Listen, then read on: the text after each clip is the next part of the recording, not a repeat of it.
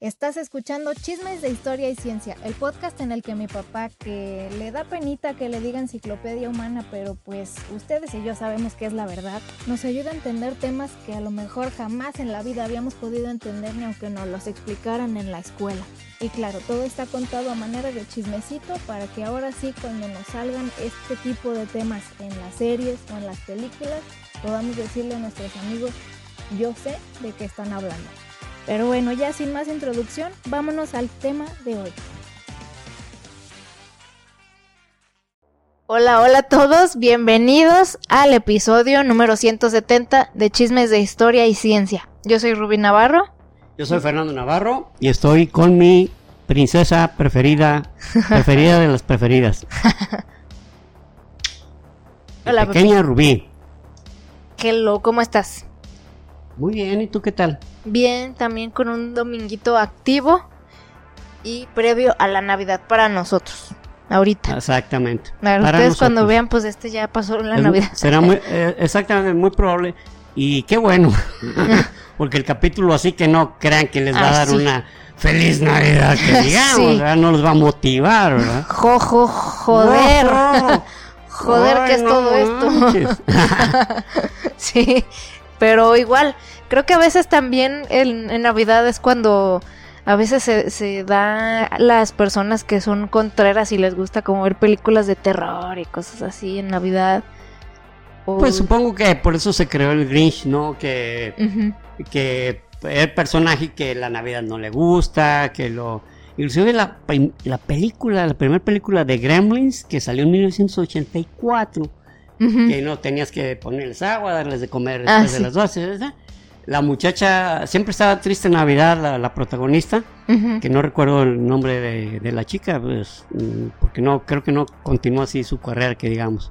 Ah, eh, o, ya no la ya no la contrataron pero bueno el caso es que ella se la pasaba triste en la navidad porque había, pasado un había pasado un suceso terrible en casa que el papá al meterse a la, a la chimenea, se quedó atorado y murió. Ay, y que, pues, no, bien sórdida la historia.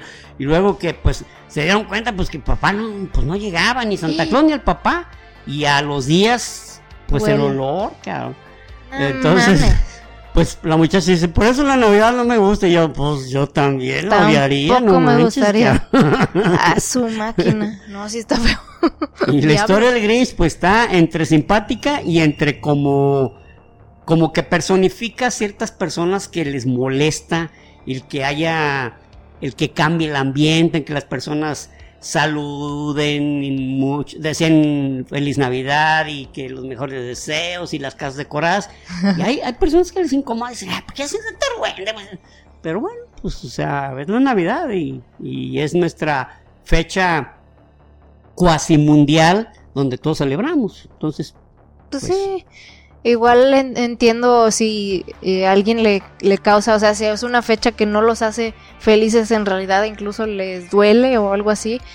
O sea, yo pienso que, que a las personas que, les, que no les gusta para nada, normalmente está relacionado con algo que les pasó o, o, con algo personal pues que traen cargando, entonces no no creo que sea solo por ser amargado sí, el típico acá los odio, pues no. No, yo, yo, tengo, yo me acuerdo dos, dos ejemplos así súper clásicos de inmediato. Mi compadre Tony Torres, su papá falleció el 25 de diciembre. Ah, y luego eh, nuestro amigo Charlie Vázquez Guerra, También. su papá el 25 de diciembre. Entonces, sí, es cierto.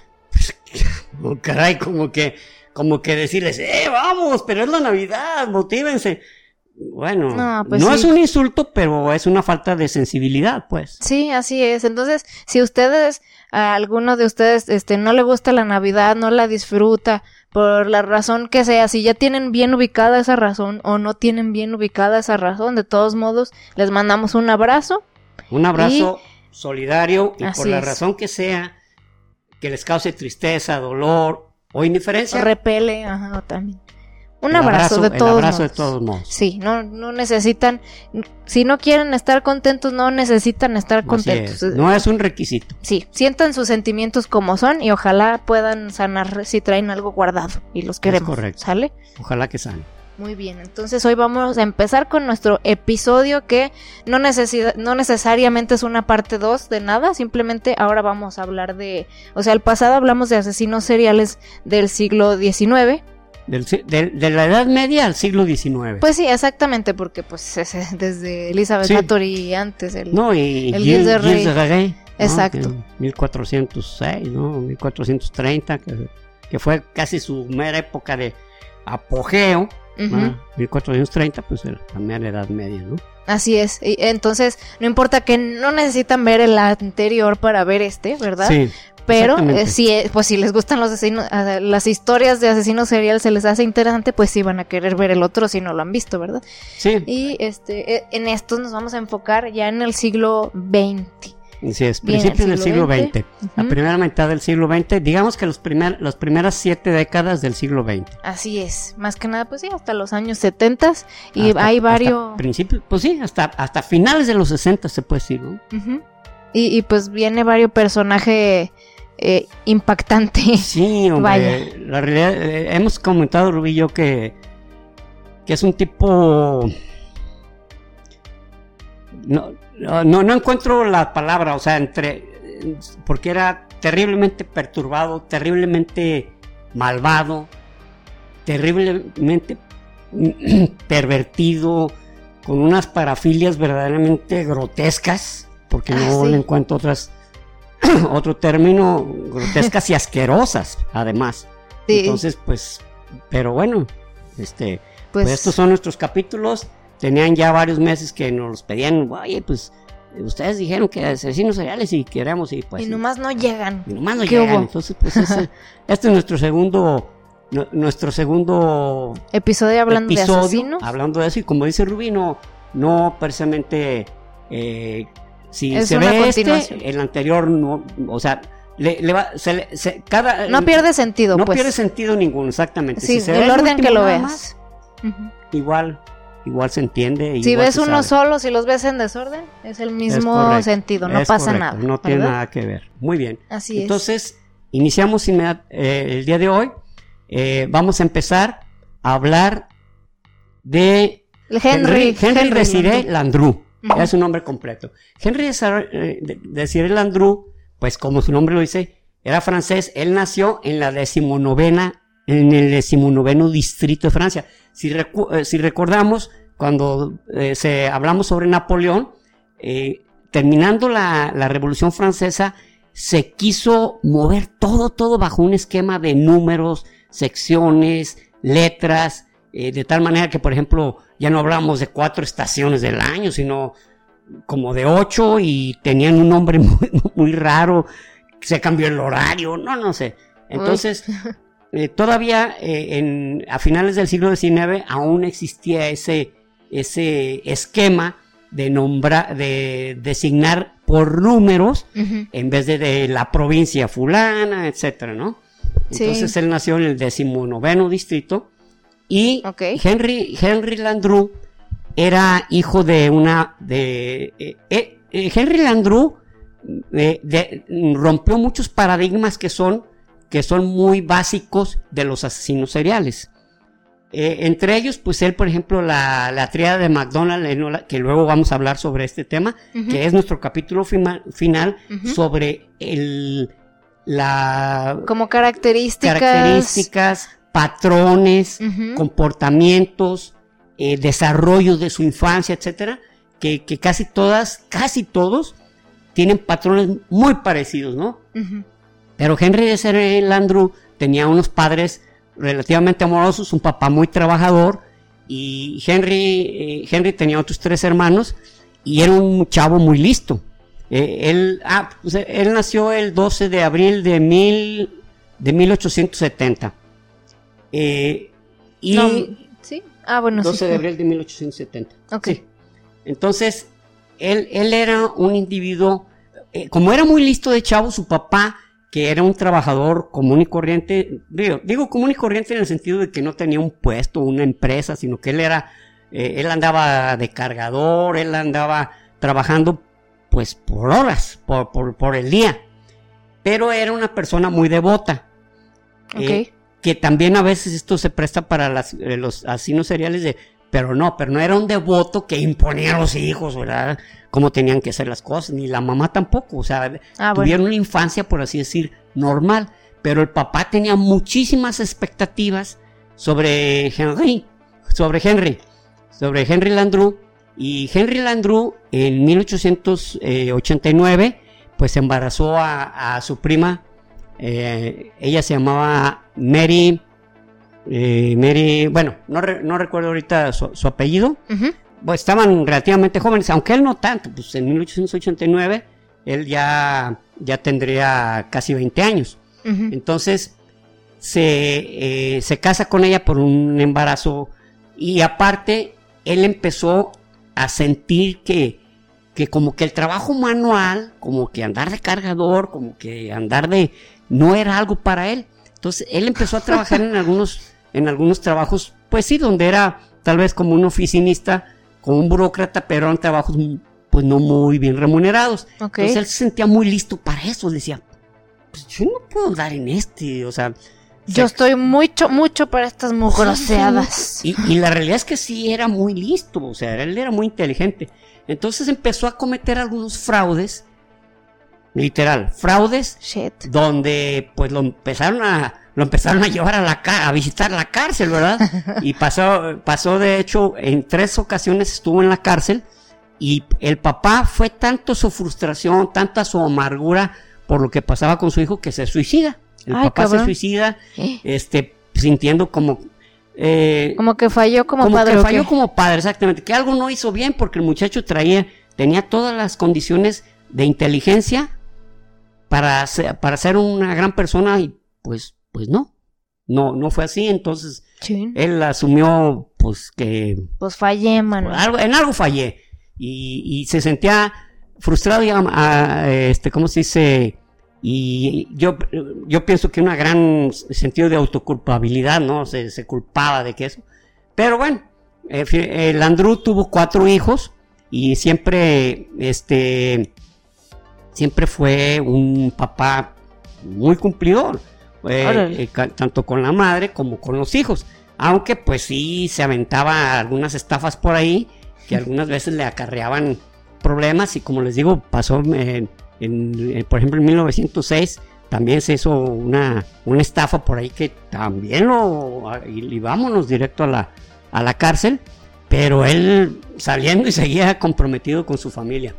Entonces, pero fue en 1909 cuando él encuentra en un, en un anuncio de, de, periódico que, una, que una viuda dice, tengo dinero pero necesito un hombre que me haga compañía y que me ayude a administrar mi, pues mi dinero.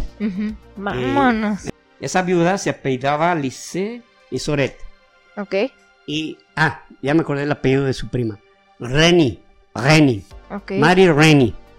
Entonces, la, pues él se, le dice, oiga, pues sí, miren, eh, responde al periódico, este, yo soy una persona que le puede ayudar, yo soy viudo, yo soy viudo. Oh. Entonces, pues le puedo ayudar en ese... Eh, ¿Cuánto es lo que tiene? No, pues cinco mil francos. Sí, yo, yo, cómo no, con todo gusto yo le ayudo a administrar y le hago compañía. Y sí lo hizo durante un tiempo y en su casa, pues él decía que tenía que viajar por cuestiones de, de, de negocios. Claro. Entonces, este, pero esta señora empezó a percatarse de que el tipo pues nomás le bajaba la lana, le bajaba la lana y pues no, pues le hacía compañía a ratos y, y pues entonces llegó el momento en que lo denuncia. Y esto pues lo denuncia, pero lo que nunca se hace bien es que, le hacía el dinero, porque lo agarran y no, pues, pues no tenía mucho, o sea, no tenía el, el, dinero en su momento, pero pues esa denuncia causó que él pasara pues un tiempito en la cárcel, ¿verdad? Claro. Pero a, su vez le generó una gran idea. Dijo, ah, dijo, esto puedo hacerlo yo. Este es mi llamado. Este es mi llamado. Mi profesión. Esto, esto es una, es un llamado, es una iluminación del cielo. Es una epifanía. Me está diciendo qué es lo que tengo que hacer. Porque, va, eh, eh, vamos, el tipo pues no era así que digamos lo carita del mundo, ¿no? Pero tenía una, una conversación muy fluida, tenía una conversación interesante, era muy galante, era muy educado, o sea, el tipo era un galán, galán, este, hecho y derecho, ¿no? Pero pues, el objetivo pues siempre fue, pues, sacar la, feria, bajarles ahí la lana. Y entonces ya él puso su propio anuncio. Ah. Viudo, viudo con dos hijos, este, eh, dispuesto a casarse con una viuda eh, que, tenga recursos a, los cuales pueda administrar con mis propios recursos, o sea, como diciendo, yo también tengo lana, pero si, si va, si quieren que unamos, ¿verdad? Así como dice la canción, ¿por qué no? No me acuerdo, una canción que dice, ¿por qué no unimos nuestro, nuestra soledad y no sé qué? Pero en este caso vamos uniendo nuestro, nuestras fortunas, ¿verdad? Que la mía, pues por ahí está escondida, no se la podía mm. mostrar, ¿verdad? Porque la administro tan bien que no la demuestro. Entonces, este, la, primera que, acudió fue una, una, una viuda de apellida Curet, ella y su hijo, su hijo, su hijo se llamaba André.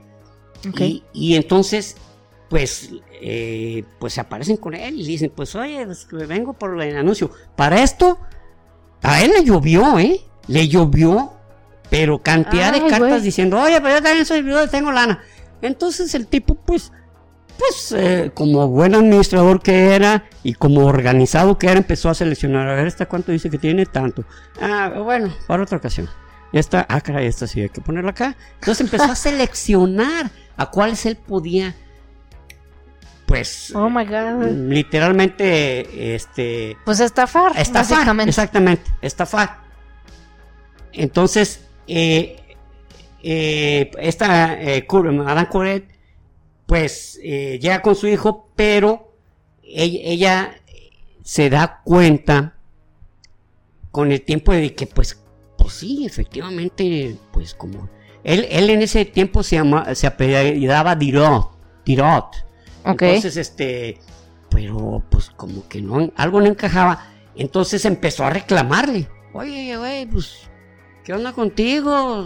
¿Cómo? ¿Si vives aquí o no vives? ¿Y dónde está el dinero que te has llevado mío? ¿Y dónde está tu dinero?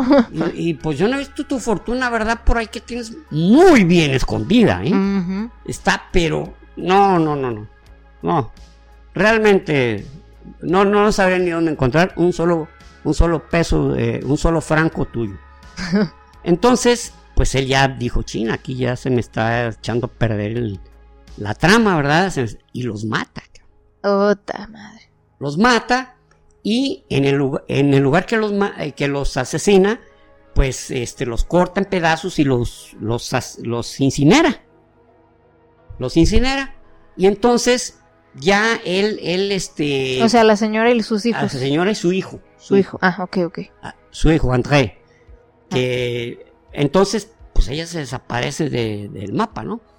Pero posteriormente, pues siguió otra dama, ¿no? Una que se, llamaba la, border, la Borderline, la Borderline, o la Borderline, porque estamos hablando en francés. Ajá. Eh, todo completo, la Border-Line. Ah. Eh, también, este, pues, eh, le habla de que tiene una fortuna y él, pues, se la lleva, ¿no? No, vamos a, a este, ¿cuánto, cuánto tienes, verdad? Porque pues yo no, no me voy a ir con cualquier este, mujer que tenga unos, unos cuantos centavos, ¿verdad? No, no, tengo ocho mil, ocho mil francos. Ah, bueno, ya estamos hablando de otra cosa. Entonces, pues ya, y, igual muy galante, güey, pero también se daba sus desaparecidas y, pues, y al rato, pues tan se daba sus desaparecidas él, que hasta desapareció la mujer.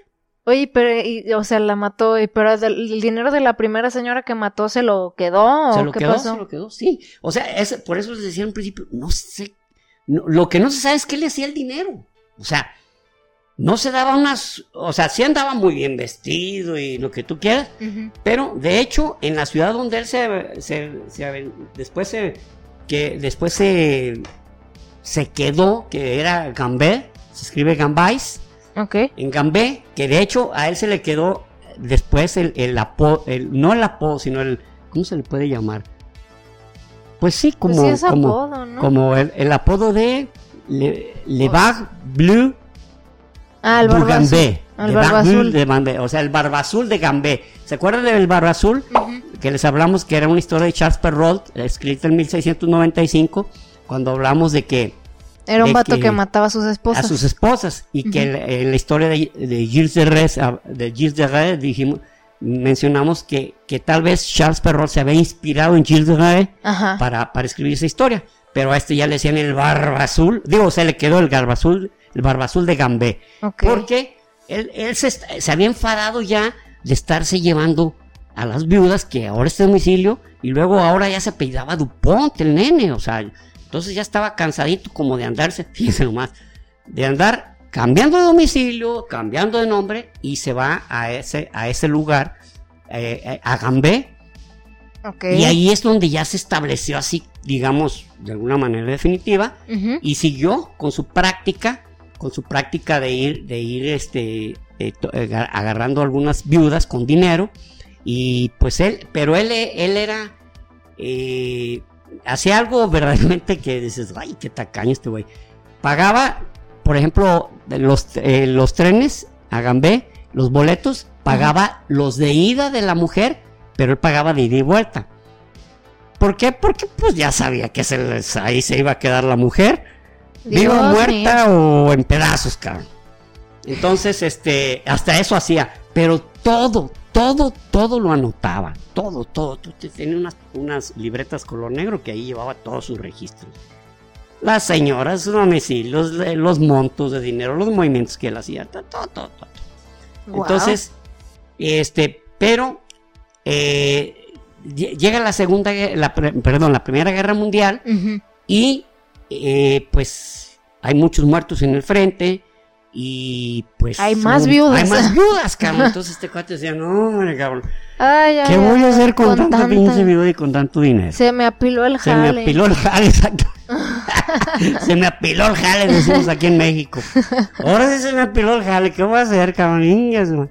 Para eso él, él ya, bueno, como característica, él tenía una barba puntiaguda y estaba calvo, totalmente calvo, pero una barba tupida, tupida y, y- y puntiaguda. Entonces, este, pues resulta que, que una, una, ha- había desaparecido una viuda de apellido Boas, Boas como Boise, Ok. y pues eh, la estaban eh, termina la, la Primera Guerra Mundial y empiezan a buscar a los desaparecidos, o sea, tanto los parientes, o sea, si había habido algún fallecido en la segunda, en la Primera Guerra, pues, pero la viuda dónde quedó, cabrón? Pues ella no fue al frente. O sea, ella no fue al frente, güey. Digo, a lo mejor fue a llevar, pues, unos, unos baguettes, ¿verdad? Al frente para. Digo, que, que se oye chistoso, pero en, en, en, el, este, en la Primera Guerra Mundial llegó un momento en que el frente se acercó tanto a París que hasta, hasta llevaban soldados al frente en taxis, cabrón. Ah, sí, cierto. ¿Sí te acuerdas? Ujú. verdad? Sí, Entonces, es eh, realmente, pues estaba cerquita, ¿no? De Verdún o- y otras ciudades que, pues ahí lo tenían a un ladito el frente, ¿no? Entonces, pues no, no, no se oye irrazonable que llegaran a la trinchera. Llegó tu esposa, llegó tu esposa, Maurice. Tu esposa ha venido con un tremendo baguette. No, hombre, güey. Entonces, pero, oye, pues sigue. Entonces, una señora, Coulomb. ¿Coulomb? Coulomb, eh, Coulomb, Coulomb. Ah, Como ok. ya ven este, este gran físico de Coulomb, este, fue y denuncia ahí, eh, ¿saben qué? Mi hermana, yo supe que se había venido a vivir con, con un hombre aquí a, a Gambé, eh, de apellido Pont. Entonces, este, pero pues, mm, ya no sabíamos nada de ella. Pero para esto ya el, el, el, comisario, se puede decir, el jefe de policía, pues ya había recibido también una, Pues algunos otros reportes un de él. ¿o reporte qué? y se le empezó a cerrar, porque en la misma ciudad, ¿verdad? Se aparecían en la, en la ciudad. Pero ya después llegó una, una, una señora, y, pero ella vio al, al famoso novio de la hermana, cabrón. O sea, este güey. Así, lo vio, dijo, ay, ¿sabe qué? Mi hermana, este, eh, desapareció hace unos años y, y con quien se fue, que ella alcanzó a verlo, Ajá. lo acabo de ver en una tienda donde vendían adornos, este, pues muy caros, ¿no? Entonces, eh, como tipo cerámica y todo eso. Ya. Era obvio que el tipo compraba eso y pues lo regalaba, ¿verdad? Oh, mira, tengo un regalito para ti. Oh, oh qué regalo tan bonito, cerámica china y la madre. Entonces, pues, ya la. Ya la. Se empieza. Eh, eh, dice, a ver, ¿y dónde, dónde es donde vive? Y se dan cuenta que, había una casa muy vieja, pero muy grande, donde esta, esta persona pues eh, pues era donde se donde sí, las invitaba y las invitaba y vivía porque pues él como les digo ya se había cansado de ir en una ciudad a otra a otra entonces pues dijo aquí mero me asiento no entonces el jefe de policía pues ya le empezó le da seguimiento. a, le da seguimiento pero designa a un detective okay. y él, pero él sí fue más agudo, eh, o sea, él era un detective más agudo, decía, no, este es la misma persona aunque fue a la tienda de regalos donde la mujer le había descrito que su, su, hermana de apellido Bois había ido y había dejado una tarjeta este, este tipo. Pero la había dejado ya con, su nombre real, ¿no? Que, Henry de Landru. Entonces da el domicilio de esta casa que él le tenía ya un nombre, como, como Le Hermitage, se llamaba Le Hermitage. Ok. Era su lugar. Pero van y, les dice la persona que, que, una persona que vive por ahí cerca, que, últimamente no estaba. Pero les dio un domicilio.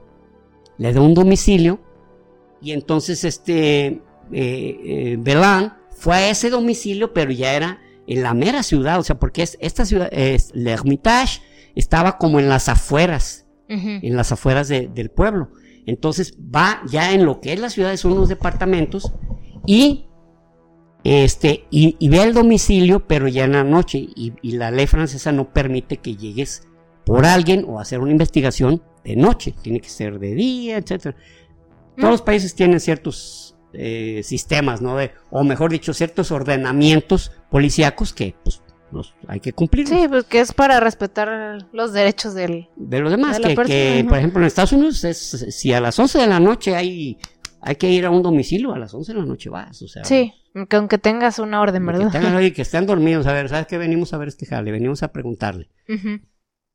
Pero bueno, eh, entonces, eh, vio que, no estaban y, y, se quedó ahí. Dijo, no, no, de aquí lo voy a lo ver, eh, aquí lo voy a ver salir efectivamente, como no fue al siguiente día, sino como otro día después, ya va saliendo y va saliendo con una muchacha más joven. Oh, qué la chingada. Y resulta que era una actriz. Se llamaba Fernand Legret. Fernanda, como Fernanda Legret. Ah, Fernanda Legret. Ok. Y, y él, la descripción, pues coincidía perfectamente. Entonces llega con él. Y, y este llega el, el oficial PAN y el tipo muy molesto, ¿qué, ¿Qué te pasa o qué? Tenemos un orden de arresto porque tenemos que hacerle varias preguntas acerca de señora desaparición, la señora este Isoret, eh, etcétera, ¿no? Ya le empiezan a nombrar, y, ay, cabrón, pues como que digo, chin, ya, aquí se acabó el Sí saben. Entonces, él empezó a cantar un aria, ya ven, es como tipo ópera, donde empieza, eh, eh, es un tema que no me acuerdo, pero es de un autor francés donde empieza a decir, a decirle a su amada que se va porque sabe que ella tiene que seguir su vida y que tiene otro amante y que nunca la volverá a ver. O sea, ahí literalmente se eh, sabía este el, oficial que, que a su vez este Landru sabía que pues probablemente le iban le iban a rascar y que le iban a hallar todas las podridas, ¿no? Exacto. Entonces, cuando iban en la, en la patrulla de policía, eh, eh, bueno, está por demás decir que Fernando Legret pues empezó a llorar y decir que él era un buen hombre, que ya tenía dos años con él. O sea, tenía una triple vida, cabrón.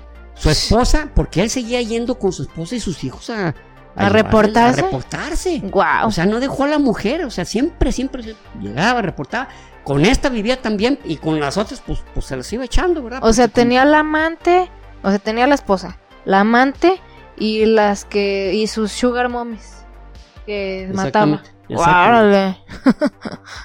no, y, pues y bueno, van a ver la foto del Andrew. Bueno, Ruby se los va a poner eh, aquí en el, en el sí, video. aquí se los van a ver que, ay, güey, pues este. Pues, no era guapillo. No era que, digamos, un Fernando Navarro, digo, un...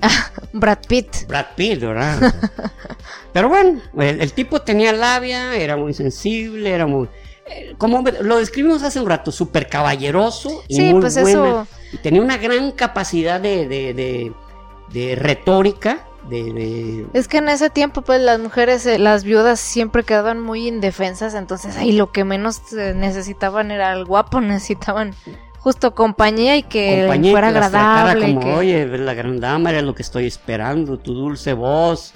Exacto. Y tus, eh, tu mirada que me hechiza. No, te estaban caían desmayadas. Eh, bueno, casi, él las detenía. y luego las este, mataba. Y luego las mataba, pues, pero bueno. Pues, pues todo quieren también. Entonces, este, y ya ahí lo empieza a interrogar. Pero cuando iba en el camino a la patrulla, quiere lanzar una de sus libretas por la ventanilla y se detienen y quieren lanzar la otra. Entonces, a ver, a ver, y, lo esculcan, lo, lo revisan detenidamente y ven que traía tres libretas de esas mismas. Dicen, ay, maestro, gracias por un favor recibido. y no, pues ahí. O sea, cargaba con su evidencia consigo mismo. ¡Qué estúpido! no, no era estúpido, bueno, era prevenido. ¿Qué tal que si las, eh, al, buscarla en, en, los de estos, eh, en, los departamentos donde estabas, encontraba la evidencia? Pues, ah, claro. Uh, mucha nalga, mucha nalga. Entonces, este. Y empiezan a ver ahí que había casi 300 nombres de mujeres. Y que algunas de ellas son las desaparecidas. Varias eran desaparecidas, varias. Eh, este, cercanas a 100. No, o sea, el tipo. O sea, cosa brutal, ¿no? Entonces, por eso, eh, entonces ya empieza el juicio y, en el momento del de, el juicio, eh, su, su, abogado defensor, pues estaba, digamos, molesto porque el Andrew le gustó, o sea, le contestaba, cuando lo llevaron a la comisaría primero tenía siempre respuestas, inmediatas, inmediatas. Entonces no sabía callarse la era boca. Muy, muy astuto, era muy astuto para responder. Pero en el momento del juicio quisieron alegar locura, pues que el tipo estaba loco, pero dije, no, güey, este tipo es muy inteligente, es muy sagaz. Y, pero no, no solamente eso, sino que él se mantenía tranquilísimo. Desde es más, desde el momento que lo arrestan, nunca perdió la calma ni, ni la modulación del habla, ¿no? Entonces era un tipo muy seguro de lo que él sabía, de lo que él, de lo que él podía hacer. Él tenía esa certeza, nada, nada, de esta yo me libro fácil. Órale. Entonces, en el momento en que la Hermitage fue revisada, pues encontraron, se encontraron 5 kilos de cenizas de, de, de cuerpos humanos, se encontraron 37 37 molares que les habían extraído los dientes de oro, obviamente. Mm, of course. Eh, ¿Cómo se llama? De mandíbulas. Luego se hallaron dos, los esqueletos de dos perros. Resulta que esos esqueletos de los dos perros era, eran de Madame Outre que, y el perrito, los perritos eran de su hijo. Entonces, pues empezaron, a encajar todas las, todas las, las, piezas, ¿no? Y ya, pero no podían encontrar un cuerpo completo y lo que encontraron eran pedazos de huesos y pues no podrían identificar con pedazos de huesos y con ceniza. Entonces él decía, pues, ¿qué van a hacer? Entonces fue la fue la fue las libretas las que decían, miren, esta persona está perdida desde hace 12 años, 10 años, otras de 8, otras de 7, ¿sí? Y están aquí en su libreta. Y aquí dice que tiene una cita con ella tal día, tales horas. Entonces, eso fue realmente lo que lo fue empujando. Y el, y el abogado defensor le decía, oye, oye, pues, este... ¿Qué? te la boca, ¿no? ah. Si las mataste o qué. Y, él decía, no, no. Un caballero jamás habla de, sobre, sus, sobre sus amores. No. Entonces, este, y era un tipo que, le gustaba alardear en el, en el, juicio. Y era tal es el espectáculo que se retacaba el juzgado de, de, personas que querían ir a ver el show de este güey. Pues era un tipo que se burlaba de la policía, que hablaba con mucha fluidez, que se, se burlaba de cada acusación. Y tan era así que en una ocasión, este, pues ya no había lugar y llega una mujer buscando lugar y ya no había. Había gente sentada hasta en el suelo. Ah, pues el tipo se levantó de su silla de los acusados y le dijo, Madame, S'il vous plaît, siéntese, siéntese. Qué detalle. No mames, entonces, y, era, y, era el tipo tan, o sea, llegó a tener tal fama de, de seductor, de, de, ser un tipo que, que realmente tenía capacidad hipnótica, ¿eh? que algunas mujeres si se les quedaba viendo se desmayaban literal, o sea, era tal la sugestión que ¡ah! se desmayaban. Ay, no. Pero también, como que las mujeres antes se desmayaban todo bien fácil, ¿no? Sí, sí, sí, sí, digamos, era otra época, mayor fragilidad y, y luego, como se hablaba de ciertos poderes y se creían a pie juntillas que había poderes hipnóticos, ¿verdad? Pues, no, este güey me está hipnotizando. Eh, eh, me va a pasar como el del chiste, ¿dónde me llevas? mejor dime de dónde te traigo, mamacita. Entonces, no, este, no, en el caso que, pues, prosiguió y en el proceso se determinó que pues que se había sido, era culpable pues. Y fue este fue ya el, verdicto culpable de por lo menos 37 muertos muertes fueron los que le pudieron adjudicar, aunque se hablaba de más de 100 pues. No manches. Entonces eh, perdón, perdón. Fue de nueve, de nueve, fueron las que determinado por todos los puntos que, que le buscaron. Pero eran 37 las desaparecidas y estaban en su lista. Pero eran nueve las que decían, esto no hay duda ni por dónde. Entonces, en, el, pues fue en, diciembre de 1921 cuando pues se determinó que era culpable y por lo tanto condenado a muerte. Y fue el, el, 10, eh, el 19 de abril el 19 de abril de, de, 1922, cuando fue ejecutado, ¿con qué creen? Guillotina. Con la guillotina. Sí, Efectivamente, porque en Francia dejó de utilizarse la guillotina como para condenas de muerte hasta 1977. En 1977 fue el último eh, ejecutado fue un marroquí, alguien de origen marroquí. Entonces, qué loco. Pues, pues cortan la cabeza y lo sepultan y se acabó la historia, no saben dónde quedó el dinero y la así, así. Y una de las cosas que declaró él, ah, le regala un cuadro que él hizo a su, a su abogado defensor. Le dijo, ¿sabes qué te regaló este cuadro? Y le y, ah, y cuando, fíjense nomás, cuando dicta, dictan la sentencia, se para, se abrocha el eh, su, su, su saco y, le dice, y le dice a su abogado defensor, muchísimas gracias por sus servicios. O sea, de, manera muy, muy gentil. Caballeroso. muy caballeroso. Le dice, muchas gracias por todos tus servicios, tú hiciste lo que mejor. Dice, gracias. Y a él le da un regalo.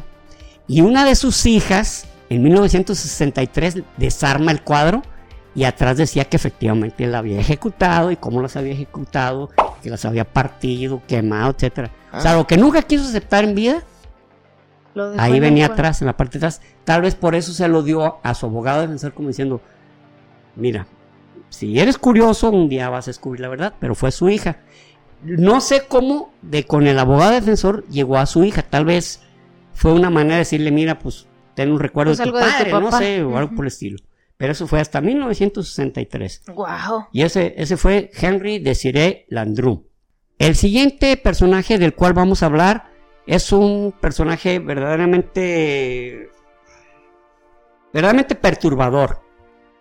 Eh, él originalmente, él nació en 1869, un año antes que, el que Andrew, pero él sí vivió muchos más años. y, sus eh, crímenes fueron después, ¿no? Porque fue fueron de, después, de grandecito. Entonces, él, él se llamaba Hammond Howard Fish.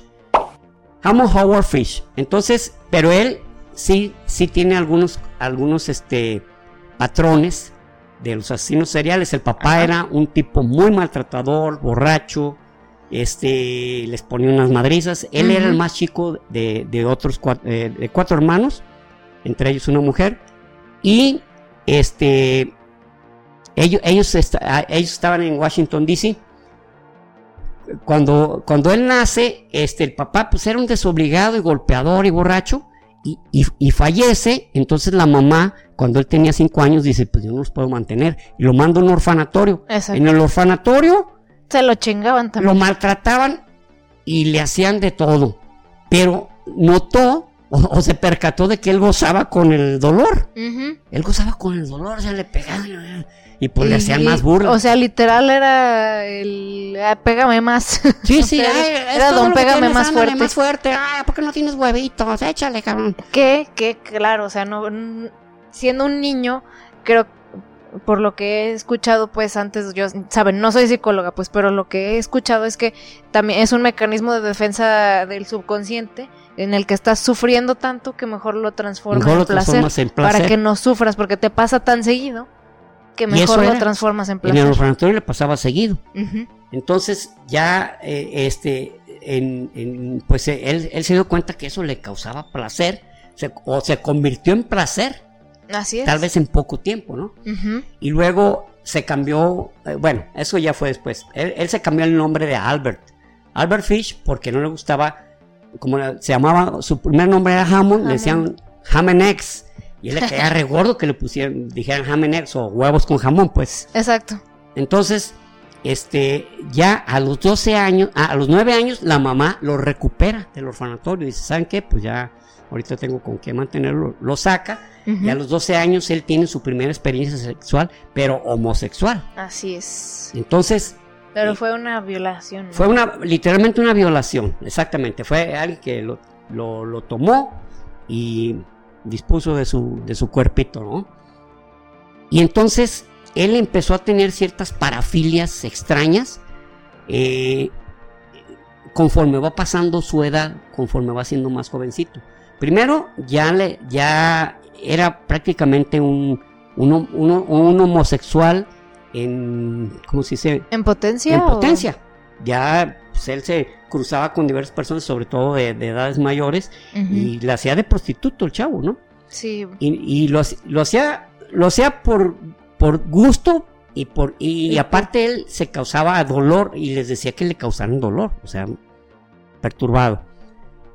Y entonces, este, llegó un momento en que él, en que él fue a una, como, como una especie de museo y vio una disección de un pene y él eso le quedó en la mente. Entonces, después le dio, le dio por una parafilia por querer castrar con quien tuviera relaciones. Entonces, había un tipo perturbado mental que con el que tuvo relaciones y empezó a gritar y pues ahí lo dejó por la paz, pero él ya traía también eso, él, él, él quería hacer una castración, o sea, él quería literalmente cortar testículos porque era algo que él deseaba vehementemente, ¿no?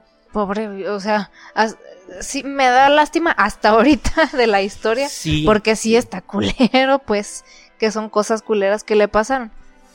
Sí, exactamente.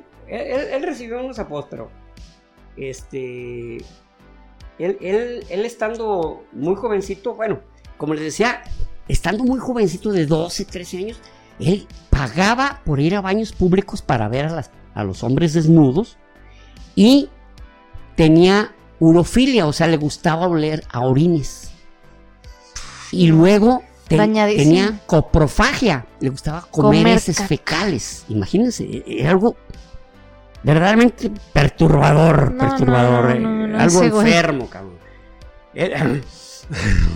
oler a miados no lo disfrutaba bárbaro y, tragarse las heces fecales, sea, Bueno, en fin. Sorprendente que no se hubiera muerto de una... Sí, una infección. Fue lo que yo también pensé este, cuando, le di sobre él. Decía, Pero no manches, llegó a viejito. No se enfermó, ¿Cómo no se murió? No se enfermó de una disentería, de una difteria, de un... De una enfermedad, de este, a lo mejor, a lo mejor hasta desarrolló una eh, un sistema eh, de, defensa muy pues muy, muy poderoso pues de tal manera que no cualquier bicho le podía hacer daño. Sí. Es muy probable. Sí, puede ser. ¿cómo, te lo puedes explicar, pues? Claro. Y este, eh, él, se casa, la mamá prácticamente le, encuentra una, una esposa y, lo casa en, bueno, le, genera un matrimonio en, 1908 para que tenga familia. Su mujer era, era como unos casi 10 años menor que él y tiene familia. De hecho, tuvo cuatro, cuatro de, cuatro de familia y los trataba bien. Los trataba bien, era buen esposo. Es lo curioso que era buen papá. Era buen papá. Y entonces, este, eh, eh, pero él empezó a desarrollar ciertas, bueno, no desarrollar, sino que ya cada vez estaba más perturbado, más perturbado, más perturbado. Y, eh, y para causarse dolor se enterraba unas agujas enormes. En, en los huevillos también. Pegados los testículos, en la espalda, cerca de en las costillas, o sea, en el pecho, o sea, y, no eran agujitas, ¿eh? Como las de ahorita, pues son unas agujas muy finitas porque son las que se pueden hacer. Unas agujas muy grandes este, y que se usaban para diferentes tipos de, de surcido. Pues se las insertaba. Ahora, se las enterraba y ya se las dejaba. O sea, las enterraba ah, tan profundamente que ahí se quedaron. Varias de ellas. Varias, no, se, no les puedo decir una cantidad, solo sé que varias en diferentes partes del cuerpo. Y de seguro, ay, sí, las estoy sintiendo todo el rato para más placer. exactamente, las sentíamos seguido para más placer. Entonces, este, eh, en 1924 quiso secuestrar a una niña que se llamaba, ella se llamaba, eh, se apellidaba Kill, pero no la pudo secuestrar, pero su objetivo era llevársela, violarla pero sí en 1927, eh, bueno, y en ese mismo 1924 eh, eh, hubo un niño que, estaban jugando, un niño de cuatro años, y estaban jugando dos, dos amiguitos. Este niño se, llamaba Belly Govney. Es, perdón, esto fue en 1927. Estaban él y su amiguito, pero pues nomás se pedía llevar a uno y se lleva a Belly Govney. Ok.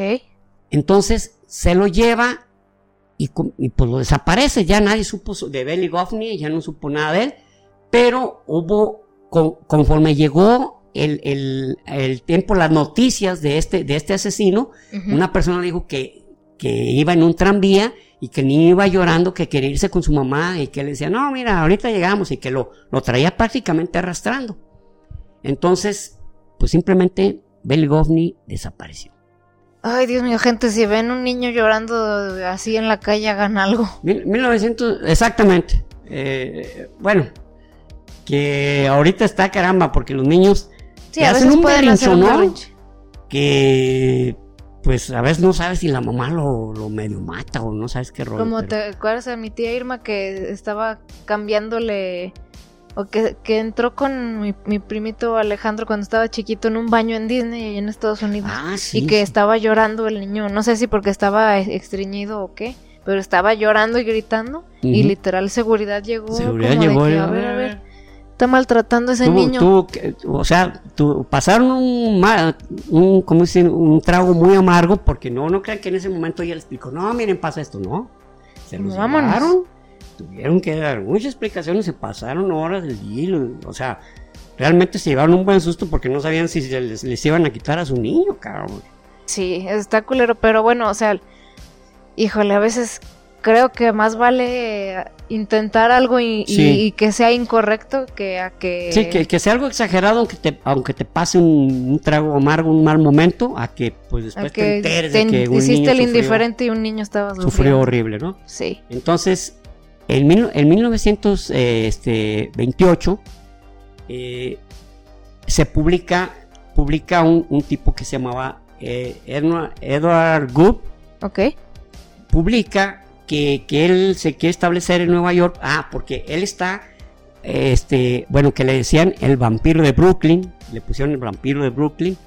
Y luego, ya ven en Estados Unidos, hay unas zonas como nosotros aquí les decimos municipios, allá se llaman boroughs boroughs. Oh, Entonces, Staten Island, que es de donde estamos hablando, donde, donde operaba Albert Fischer, porque después él se cambió el nombre a Albert Fischer, como les había dicho, no le gustaba su nombre, Albert Fish. Albert Fish. Ajá, Albert Fish. Albert Fish, perdón, Albert Fish. Alberto Pescado. Así es. Entonces, se cambia el nombre a Albert Fish y él, viene, él estaba en Staten Island. Staten Island junto con los otros boroughs que son Brooklyn, que es, que es este Manhattan, que ah. es este Queens, me falta uno. Bronx. El Bronx, exactamente. El Bronx. Sí, solo era porque te falta, te falta Jennifer López en tu vida. Ah, va a ser eso. Ah, sí, cierto. Ella es, ella es originaria del Bronx. Entonces, que es donde casi llegan todos los puertorriqueños, la zona del, borough del, Bronx. Pero él, él, estaba en Staten Island, que, es, que no es tan famoso, no es tan, famoso como Brooklyn, como el Bronx, como, o como Manhattan. Exacto. Ya Queens, por allá de vez en cuando se, no, se nombra, ¿no? Entonces, este, eh, este chavo manifiesta que se quiere establecer y que quiere trabajo. Entonces llega y lo visita Albert Fish, este, mencionando que él, se cambia el nombre en ese momento y, dice, dice que él se llama Frank Howard, que Howard sí era uno de sus nombres. ¿Se acuerdan cómo se había dicho? Sí, exacto, Era, el Hammond Howard. Hammond Howard. Entonces Frank Howard pues llega y le dice, oye, pues a mí me interesa, tu, fíjate que yo soy, yo tengo una granja eh, y yo te quiero dar trabajo, ah, pues sí, pero luego vengo por ti. Ah, está bien, y el otro chavo después eh, no llega a la fecha cita, pero le manda, un, le manda una carta. No pude ir por ti, pero este, en tal fecha voy por ti. Llega, pero llega por este Edward, Edward, Edward Bob, pero sale su hermanita de cuatro años que se llamaba Grace. Y la ve y la niña sale cantando. Y entonces él cambia de planes inmediatamente porque vio que Edward pues, estaba bien jornido. Estaba... Y le dice, ¿sabes qué? Eh, que me cambiaron los planes. Es que una hermana mía, su hija, eh, su hija cumpleaños y le va a hacer una fiesta infantil. Para eso él había llevado miel y queso. Ah, miren, es de mi granja. Yo, qué agradable sujeto. Ay, qué buena onda. Entonces, le, le, casi al salir le dice, ¿por qué no me permiten llevar a Grace a la fiesta de, la niña de mi, de mi hermana? Se va, se, va a divertir. muchos niños, se va a divertir. Y, el marido, el papá, más bien, dice, oh, estaría bien, haría muchos amigos. La mamá no, la mamá, Eleonor creo que se llamaba, dijo, oye, oye, pero pues ni lo conocemos. Ay, qué buena onda. Vete, trajo ¿Eh? queso. Trajo queso y, ¿Qué más y aparte, este, va a venirse por nuestro hijo para darle trabajo. Y, ya les dijo, miren, a más tardar, como a las nueve de la noche a más tardar ya la tengo, ya la traigo aquí. Entonces, este, pues se la lleva y pues se hicieron las nueve, y como dice la canción, se hicieron las diez y las once, las doce y la una, las dos y las tres. No llegó, pues entonces al otro día van y reportan a la policía, a ver, ¿dónde, dónde, quién era? No, pues eh, es un señor Howard señor Howard, este, Richard Howard, y este, pues es de estas características, da la, da la, mm, las, eh, bueno, la descripción, y entonces si él se llevó a nuestra niña y pues dice que la llevó al, al domicilio 137 de la novena avenida, entonces en la policía se quedan bien diciendo, ¿sabe qué? No existe. Esa calle no existe. Ese no, digo, ese número no existe. el número llega hasta el 110. Entonces ahí se pararon las greñas, ¿no? Valiendo, verdura. Pero cuando se da a conocer la noticia, este, eh, me, pasé, me pasé lo de un niño, eh, que lo mató y lo colgó. Pero es porque también tenemos el tiempo comprimido. Ese niño, lo, eh, eso fue en 1926, lo agarra, este, era hijo de un policía, por cierto, y se lo lleva y, y, 250 policías buscándolo se lo encuentran colgado con sus propios tirantes y desnudo de la cintura para abajo. Entonces, igual también no supieron ni quién fue, ni cómo, nomás. y les preguntaban a los niños, ¿quién se los llevó? Pues un señor gris, por eso le pusieron el hombre, gris. El hombre gris, porque lo único que sabían era un hombre que andaba vestido de gris. Y, y este fue por este niño, este niño que se llamaba Francis McDonald. Francis McDonald.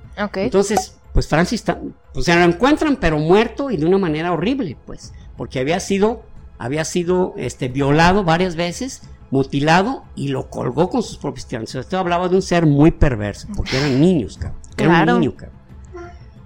Era un niño de escasos seis años. Entonces, cuando la niña, pues, eh, agarran a un tipo de apellido Pop porque la esposa les dijo, ¿saben qué?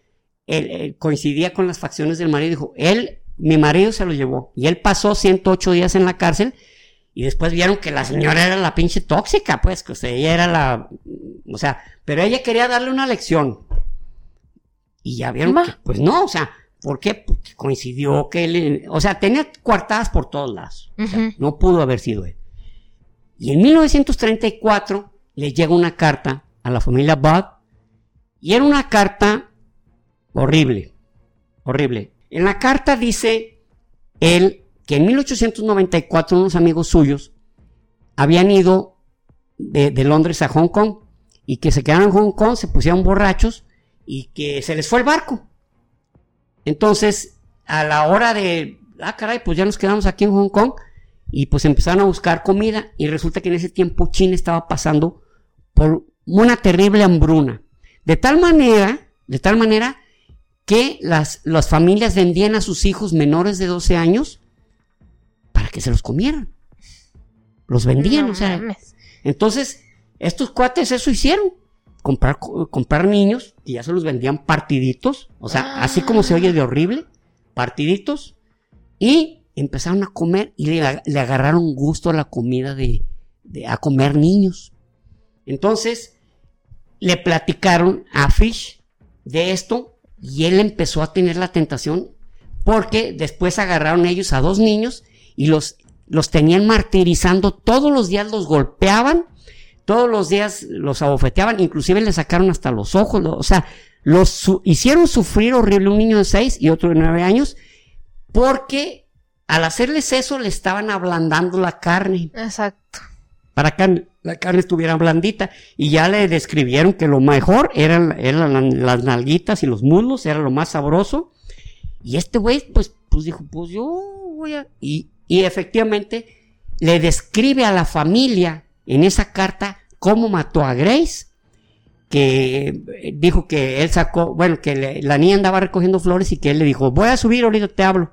Y que se desnudó para no salpicarse de sangre y sacó un, sacó un equipo que él llamaba su maleta del infierno, donde tenía hachas, cuchillos, eh, sierras, etcétera. Y entonces ya le llama a la niña, y la niña en cuanto lo ve desnudo, quiso correr, lo agarra, eh, le voy a decir a mi mamá. Él la, estrangula, la mata, la parte en pedazos y va seleccionando los pedazos. Y dice, con excepción de la cabeza, ¿verdad? Porque eso no, no me servía. Y dice cuánto duró comiendo. Se le dice que le duró seis días comerse a la niña, que estaba riquísima y que era lo más sabroso que había probado. Y que ya se había comido un niño. Entonces, eh, este, que, él ya sentía el, ya, ya reconocía el sabor de los niños y que era verdaderamente riquísimo, describe cómo se lo come, cómo se la come, cómo la disfrutó, pero como la mamá era analfabeta, el hijo, el, este, este Edward, el, que se iba a ir a trabajar, trabajar fue el que la leyó y imagínense, o sea, el impacto a la familia de lo que estaban leyendo, entonces van con la policía y la policía pues también se quedó con los ojos y, entonces ven que, la, que, el que la, la, hoja, la hoja de la carta tenía como una especie de hexágono de una mutualidad de choferes. Entonces van a, la mutualidad de choferes y dicen, oigan, este, estas cartas, este, y ya uno de ellos dice, ¿saben qué? Yo estuve en un departamento y describen el 202 de la, de la tal calle, este, y ahí estuve y yo me llevé unas hojas y ahí las dejé. Ya no me las traje.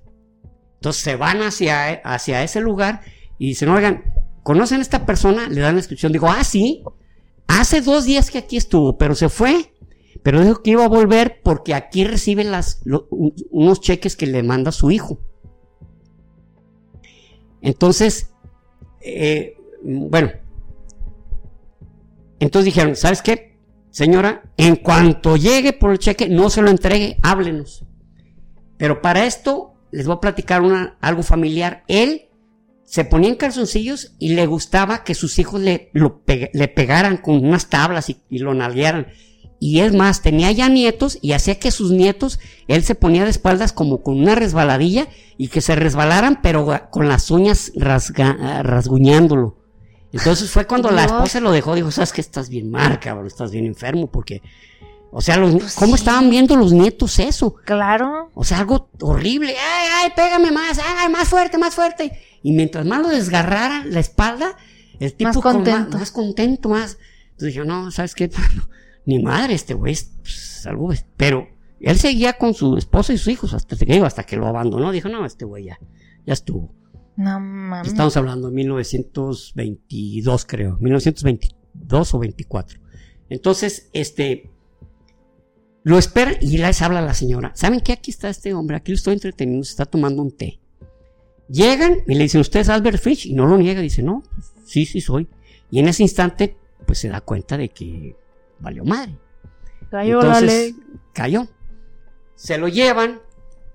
Y entonces, este, estando en la cárcel, llega, llega la mamá de este niño, del que les había hablado, de Buddy, Buddy Goffney, de Goffney, del niño este, Buddy, Buddy Goffney, y le dice, usted mató a mi hijo, ¿quién era su hijo? Tal, así, y se lo escribió, y el, el muy puerco, con lujo de detalle, le dice cómo se lo comió.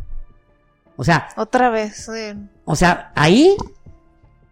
No sé cómo la señora tuvo los ovarios para escucharlo. Y cómo él tuvo. No sé cómo llamarlo. Para describirle. Aquí, aquí tenemos los escritos de, cómo lo escribió y tenemos la carta que, que, eh, la familia Bad recibió, pero, en la realidad están muy perturbadoras, muy perturbadoras. Demasiado. Entonces ya él, este, pues es, es condenado, condenado a muerte. Y en 1936 eh, a la silla eléctrica en la prisión de Sing Sing en Nueva York. Y, y allí muere. Y seguro la pasó padrísimo en la silla eléctrica. y él dice que era la, experiencia que le faltaba, cabrón. Hijo de su putísima madre. Dijo, ay, en la silla de... de hecho, él se ayudó a amarrarse, la, este, les ayudó a los guardias para, para cerrarse, ¿verdad? Las, las de estas, este... Sí, como las muñequeras como las muñequeras, exactamente. No, y dijo, la, dijo, nomás esta experiencia me faltaba.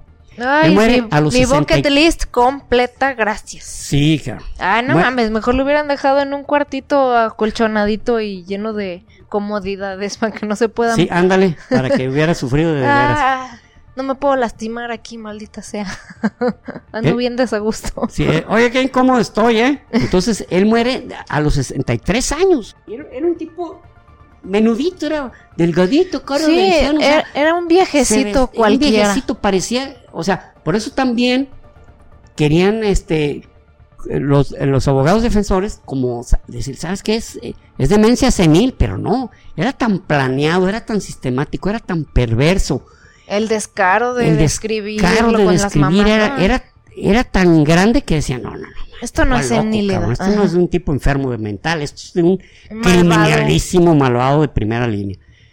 este, entonces le da, le da una carta a su, a su de este abogado defensor, porque pues, les a ver, antes de, ¿quiere escribir algo? y se lo dan a su abogado defensor, por eso es que los que mueren en silla eléctrica o los que morían y que actualmente ya son pocos los estados en Estados Unidos donde hay pena de muerte. Hay pena de muerte por, por tres, por ahorcamiento, por, por inyección letal o, por la silla eléctrica. Ya por fusilamiento, ya no, porque había estados que por, era por fusilamiento. Entonces, este, y le da la carta. Entonces, ya cuando eh, es electrocutado le dicen, oye, pues léenos la carta. Y les dijo, saben que no se los voy a leer. ¿Por qué? Dijo, dice cosas horribles dice cosas horribles. No puedo, no tengo los pantalones para leer la cantidad tan horripilante de acciones y de pensamientos que el, que el señor Fish tenía. No me atrevo. Y se la guardó, no sabemos si la quemó, si la rompió. ojalá la haya quemado. Lo que haya sido. Y ese fue Albert Fish, que le decían el vampiro, el vampiro de Brooklyn. El hombre gris el hombre gris. O sea, él, él era como el hombre gris, pero aquí también dice que le decían, le, decían, o sea, el básico era el hombre gris y luego era el hombre lobo de Wisteria. Okay. El vampiro de Brooklyn, el maníaco de la luna y de Boogeyman. Boogeyman es como el coco. Bueno, ese tiene sentido. Sí, porque sí se Y eso fue porque con, cuando se llevó a, este, al niño este que lo, que se lo llevaba en el tranvía, Ajá.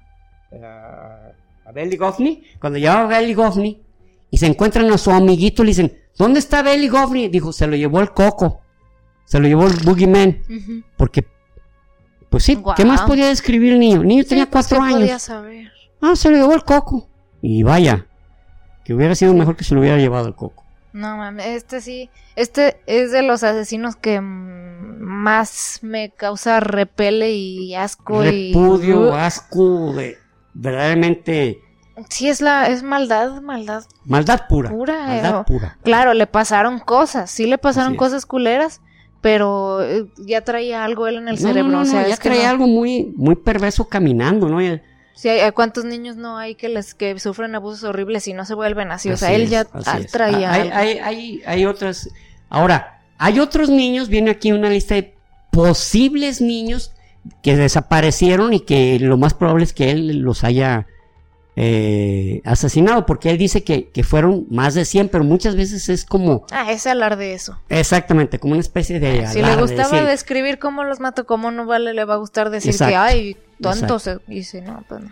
Muy bien, entonces ahora ahora nos vamos a ir con un tipo que se llamaba Edward, que, que el apellido Gain, Gain, Jean. ¿De qué otra forma le dicen? Eh, Gin. Gin. Pues es que hay, hay, una canción que habla de él y, es, y dicen Eddie Gin, Eddie Gin. Él se llama Edward, Edward, pero decían Ed, Ed, Ed, Gin, Le vamos a decir así, Ed Gin. E, esta persona, este, él, él, nació en 1906, ya había nacido en el siglo XX, y tenía la clásica historia de un padre abusivo, golpeador, y él nomás tenía un hermano. Eh, su padre era golpeador, borracho, y la mamá, que se llamaba Augusta, que inclusive hasta el nombre de ellos digo, mm, Augusta, y era de origen alemán, la señora era súper metida en la cuestión bíblica. Esto lo condena la Biblia, esto lo condena. Entonces, a ellos les, les infundió que los hombres eran seres perversos y malvados y que las mujeres eran eh, aquellos seres que provocaban el pecado del hombre. O sea, a pesar de ser ellas mujeres, decían, no, las mujeres hacemos que el hombre peque, somos pervertidas, somos, somos de lo somos de lo, de lo peor y más allá. Entonces, de tal manera que, no los dejaban ir a la escuela. Exactamente, no iban a la escuela, ella los educaba, sí los enseñó a leer y escribir, pero entonces eh, este, ellos se crearon en ese ambiente, ¿no? De, de un papá abusador y de una mamá que todo era pecado, todo era pecado. Pero con el tiempo, este, eh, el papá fallece y la mamá se van a un lugar, ellos se van a Plainfield, Plainfield Wisconsin. El caso, eh, en Plainfield, Wisconsin, Wisconsin eh, ellos ahí, se hicieron, él eh, y su hermano, su hermano se, pues se hicieron adultos, pero el hermano ah, renegaba más de la mamá. No, ¿sabes qué? Que mi jefa está mal, ¿cómo puede ser todo pecado y la chingada, no? El hermano se llamaba Henry. Eh, ¿cómo va esto? Entonces, eh, y él le decía, no hables así de mi mamá. Sí, eh, él también tenía como algún retrasillo, ¿no? Algo tenía mal de, su cabeza, es, ¿no? Lo que, lo que podía asumirse, pero ahorita no lo podemos saber, él, él tenía un apego absoluto a la mamá. Y él dependía de la mamá lo que decía, lo que, lo que mandaba, lo que... Entonces él era un tanto introvertido, él no platicaba, y su hermano Henry sí, sí era más extrovertido, más de plática, y este no, este calladito, y lo que dijera su mamá, era lo que estaba correcto, y, era, un, era un tipo muy aturrado, no tenía amigos, no tenía, eh, no, no jugaba con nadie en la escuela, etcétera, entonces, este, pues sí, eran eh, personalidades diferentes, pero Henry sí renegaba, cosa que no le parecía a, a Ed. Entonces, en 1944, ya el, papá había fallecido, en 1944 se incendia la casa donde viven, donde vivían, y este, pues la policía y los bomberos luchando, y pues que aquí, aquí estaba Henry, y él lleva al lugar donde estaba Henry exactamente y ven que tiene un golpe. Pero aún así la policía no hizo investigaciones. A pesar de que él ah. supo perfectamente dónde se encontraba su hermano. Ah, eh, había habido un incendio y sabía, casi, casi los guió. ah, aquí está, mire. Aquí, híjole, murió. Entonces. Está todo golpeado. Que trae, un golpe en la cabeza, pero pues le pusieron que murió por asfixia. O sea, en el, parte médico, pues, ¿sabes que murió por asfixia? Lo que es traer hueva de hacer tu chamba. Sí. Y en 1945, la mamá, la mamá, este, eh, sufre, sufre una apoplejía. Ah, sí. Y, y, este, y fallece. O sea, duró unos meses, pero fallece. Y cuando muere, a él se le, se le cae el mundo, cabrón. Exacto. Porque, era, era, totalmente dependiente. Totalmente codependiente de la mamá y la mamá era la que, mm, pues la que dictaba las reglas, la, todo. Entonces para él fue algo, una noticia horrible. Entonces, pero él siguió en Plainfield. En, una granja, ¿no? En una granja, tenía una granja en Plainfield. Y siguiendo, pues, haciendo sus, sus, las labores para obtener Estaba él solo. Este, pero eh, en 1954 desaparece una mujer. Una mujer que era, era como tabernera. No, no era como tabernera. Era una tabernera, pero una mujer de esas. Se llamaba Mary Hogan. Y era de esas mujeres de, de, armas, de armas tomar. Y, pues sí, para trabajar en una cantina, pues tendría que... tenía que... Y ella era divorciada y a Ed Gein pues, se notaba que le gustaba porque iba a pistearse una cerveza que duraba como dos horas tomándose la pinche cerveza ya más caliente que un café, pero él ahí y, todos se percataban, pues, porque él era muy inocente. Es que era como un niñote. Era como un niñote, exactamente. Era como un niñote. Entonces se percataban de que lo, traía bien pendejo. y entonces, eh, en 1954, este, pues ya no la encuentro. Está abierta la cantina, pero ella no está. Y se encuentran en un charco de sangre, entonces dicen, ay, la mataron. Pero la caja, la caja registradora, no la habían No le faltaba nada. y no faltaba nada adentro. Ah, ¿Qué chingados pasaría? Pues total, misterio, Mary Hogan. Y cuando hablaban del tema, este, Ed Gein empezó a tener amigos, pero eran amigos de que, de que le decían, vente, ándale, vente, vamos a platicar. Entonces, pero prácticamente casi lo forzaban. Sí, los sonsacaban. Los sonsacaban y él pues empezó a tener amigos, pero él casi no platicaba. Cuando abría la boca, abría para decir, bueno, no, no groserías, pero ahorita, ahorita les digo. Por ejemplo, decir, oye, ¿qué pasa ya con Mary Hogan? Porque ya ves que tenía fuerza y todo eso. Ahí está en mi granja, ahí la tengo en mi granja. Y jajaja, le daba registros. Ay, este güey. Sí, vas a ver, ahí la tienes, ya me imagino, güey. A lo mejor es, es hasta tu esclava, ¿verdad? Ja, ja, ya seguía la práctica, ¿no? Pero en 1957, una señora ya viuda, eh, que se, ella se llamaba Berenice Wood, Woodworth. Woodworth. Okay. Berenice Woodworth, este, su hijo va a la tienda que ella tenía, e, ella vendía cosas porque eh, eh, se abría la temporada de casa, este, en Plainfield, y ella les vendía, era de esas que tenían como una miscelánea, vendía desde, desde cartuchos hasta anzuelos, eh, vendía mucha, pues, muchas, muchos accesorios para el pueblo, que, ah, te empezó la temporada de casa, pues, ah, cartuchos, este, anzuelos, algunos rifles y eso pero no estaba ella y estaban en las luces encendidas. Entonces entra la policía y sí, y ven un charquito pequeño de sangre. Pero ahí sí ven que la caja registradora está abierta. Está abierta, mas no robada. Entonces, ah, mira, desprendieron la caja, pero. Y sí, mira. Y, y ven unas gotas de sangre. Entonces la policía deduce que la habían matado ahí y que se la habían llevado cargando. Entonces le dicen al hijo, oye, ¿qué, ¿qué, viste algo raro? ¿Viste a alguien sospechoso? Dijo, no, lo único que sé es que el señor Ed Gain, este, pues fue el último que vino en la noche y le dijo, eh, le dijo que necesitaba, no recuerdo qué, qué accesorio, ah, eh, fertilizante. Estaba fertilizante, pero que al otro día en la mañana iba a ir por él. Y efectivamente ellos ven que el último registro es una compra de parte de Ed de fertilizante. y van a su granja y no lo encuentran, pero se van, van acercándose, pero pues no se pueden meter porque si no está él. pero llegan a un cobertizo y pues casi se mueren del infarto. Ahí estaba, ahí estaba Berenice Woodward, este, sin cabeza y luego desviscerada, le habían y colgada como si fuera una res. Inclusive tenía, tenían una de las piernas un gancho de esos de carnicería y el otro amarrado. No, hombre, los cabrones, ¿sabes qué cabrón? Mira lo que nos hallamos.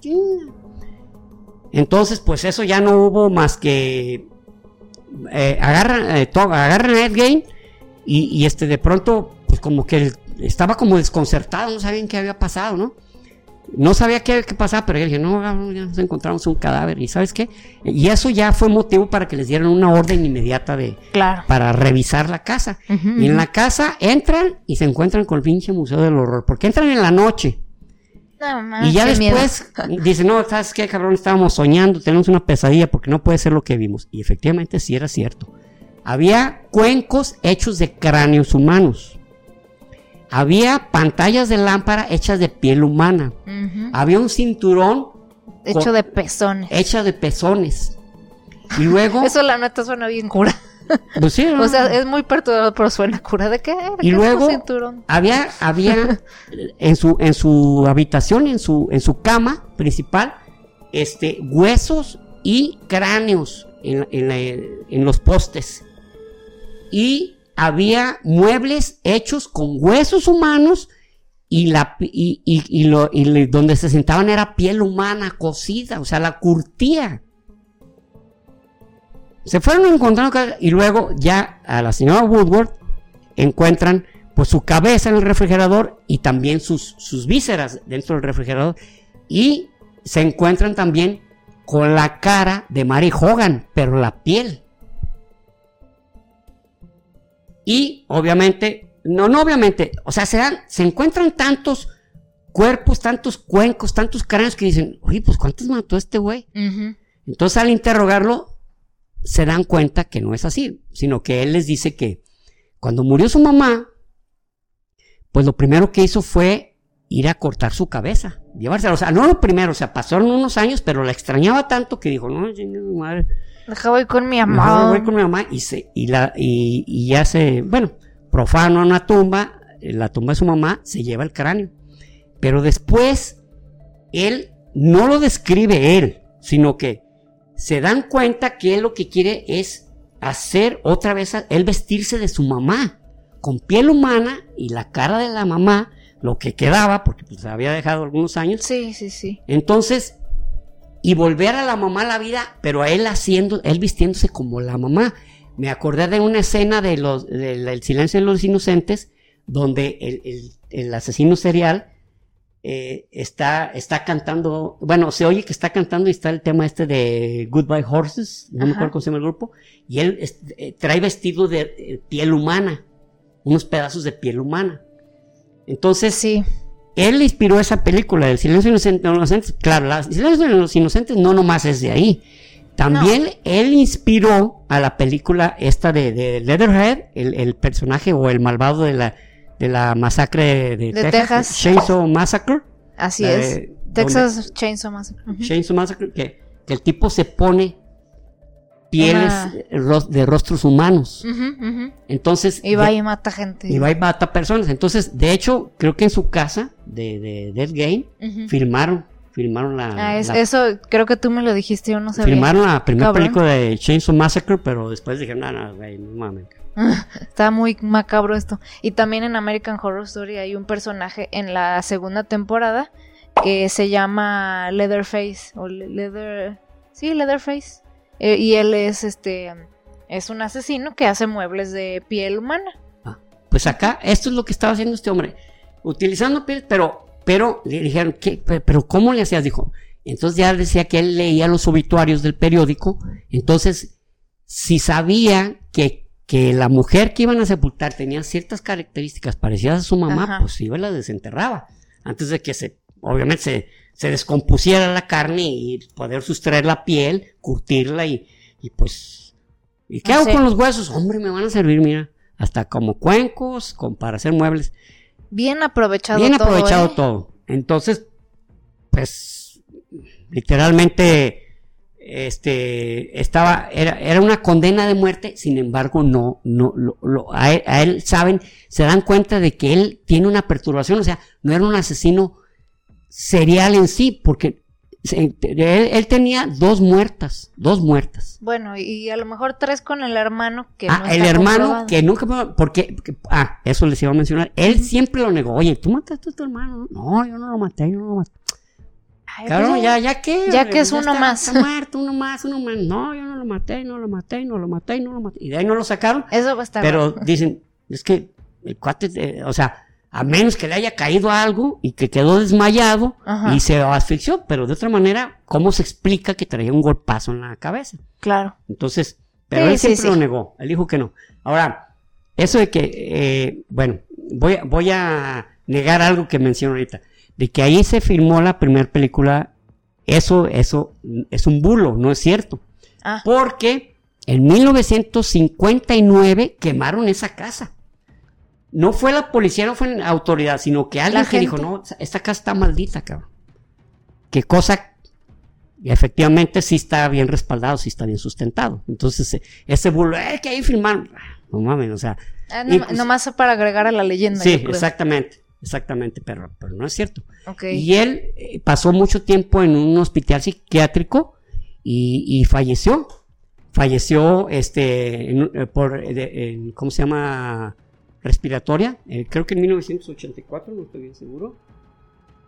Eh, sí, efectivamente, el 26 de julio de 1984, de 77 años, falleció en un hospital psiquiátrico porque se percataron de que efectivamente el tipo estaba perturbado, estaba loco, o sea, no, eh, su objetivo no era matar.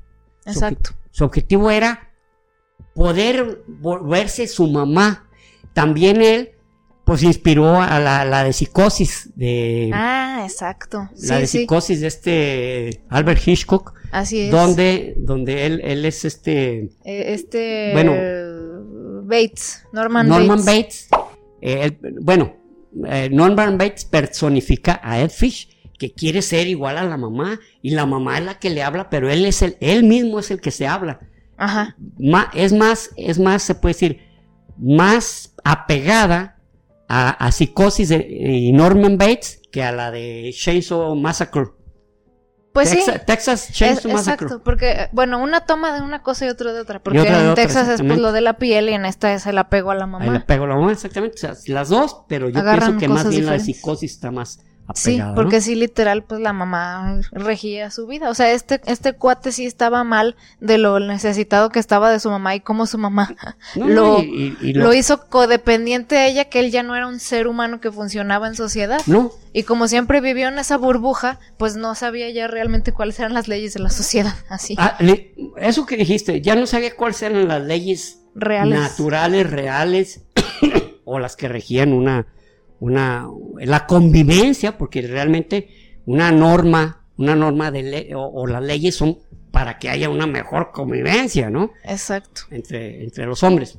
Bueno, nuestro siguiente asesino, porque pues, no, no, iba a decir protagonista, pero no, asesino, es el asesino del zodiaco, famosísimo asesino del zodiaco. Bien. ¿Por qué es tan famoso? Porque fue de, fue a finales de los años 60 y fue un individuo muy misterioso, lo es, y aparte dejaba información de lo que hizo, de lo que iba a hacer y aparte dejaba unos criptogramas, pero ahorita vamos y traía a la gente bien loca, ¿eh? Literal. En la bahía de San Francisco todo el mundo sentía que, que le iba a caer y que los iba a matar y, y este, pues obviamente, o sea, pues, no, no, no hay ni por qué, imagínate que en tu ciudad aparece un asesino serial y tipo que, aparte que manifiesta que va a seguir matando y que pues, pues, no, no vas a andar muy a gusto por ahí por la calle, ¿no? No, claro.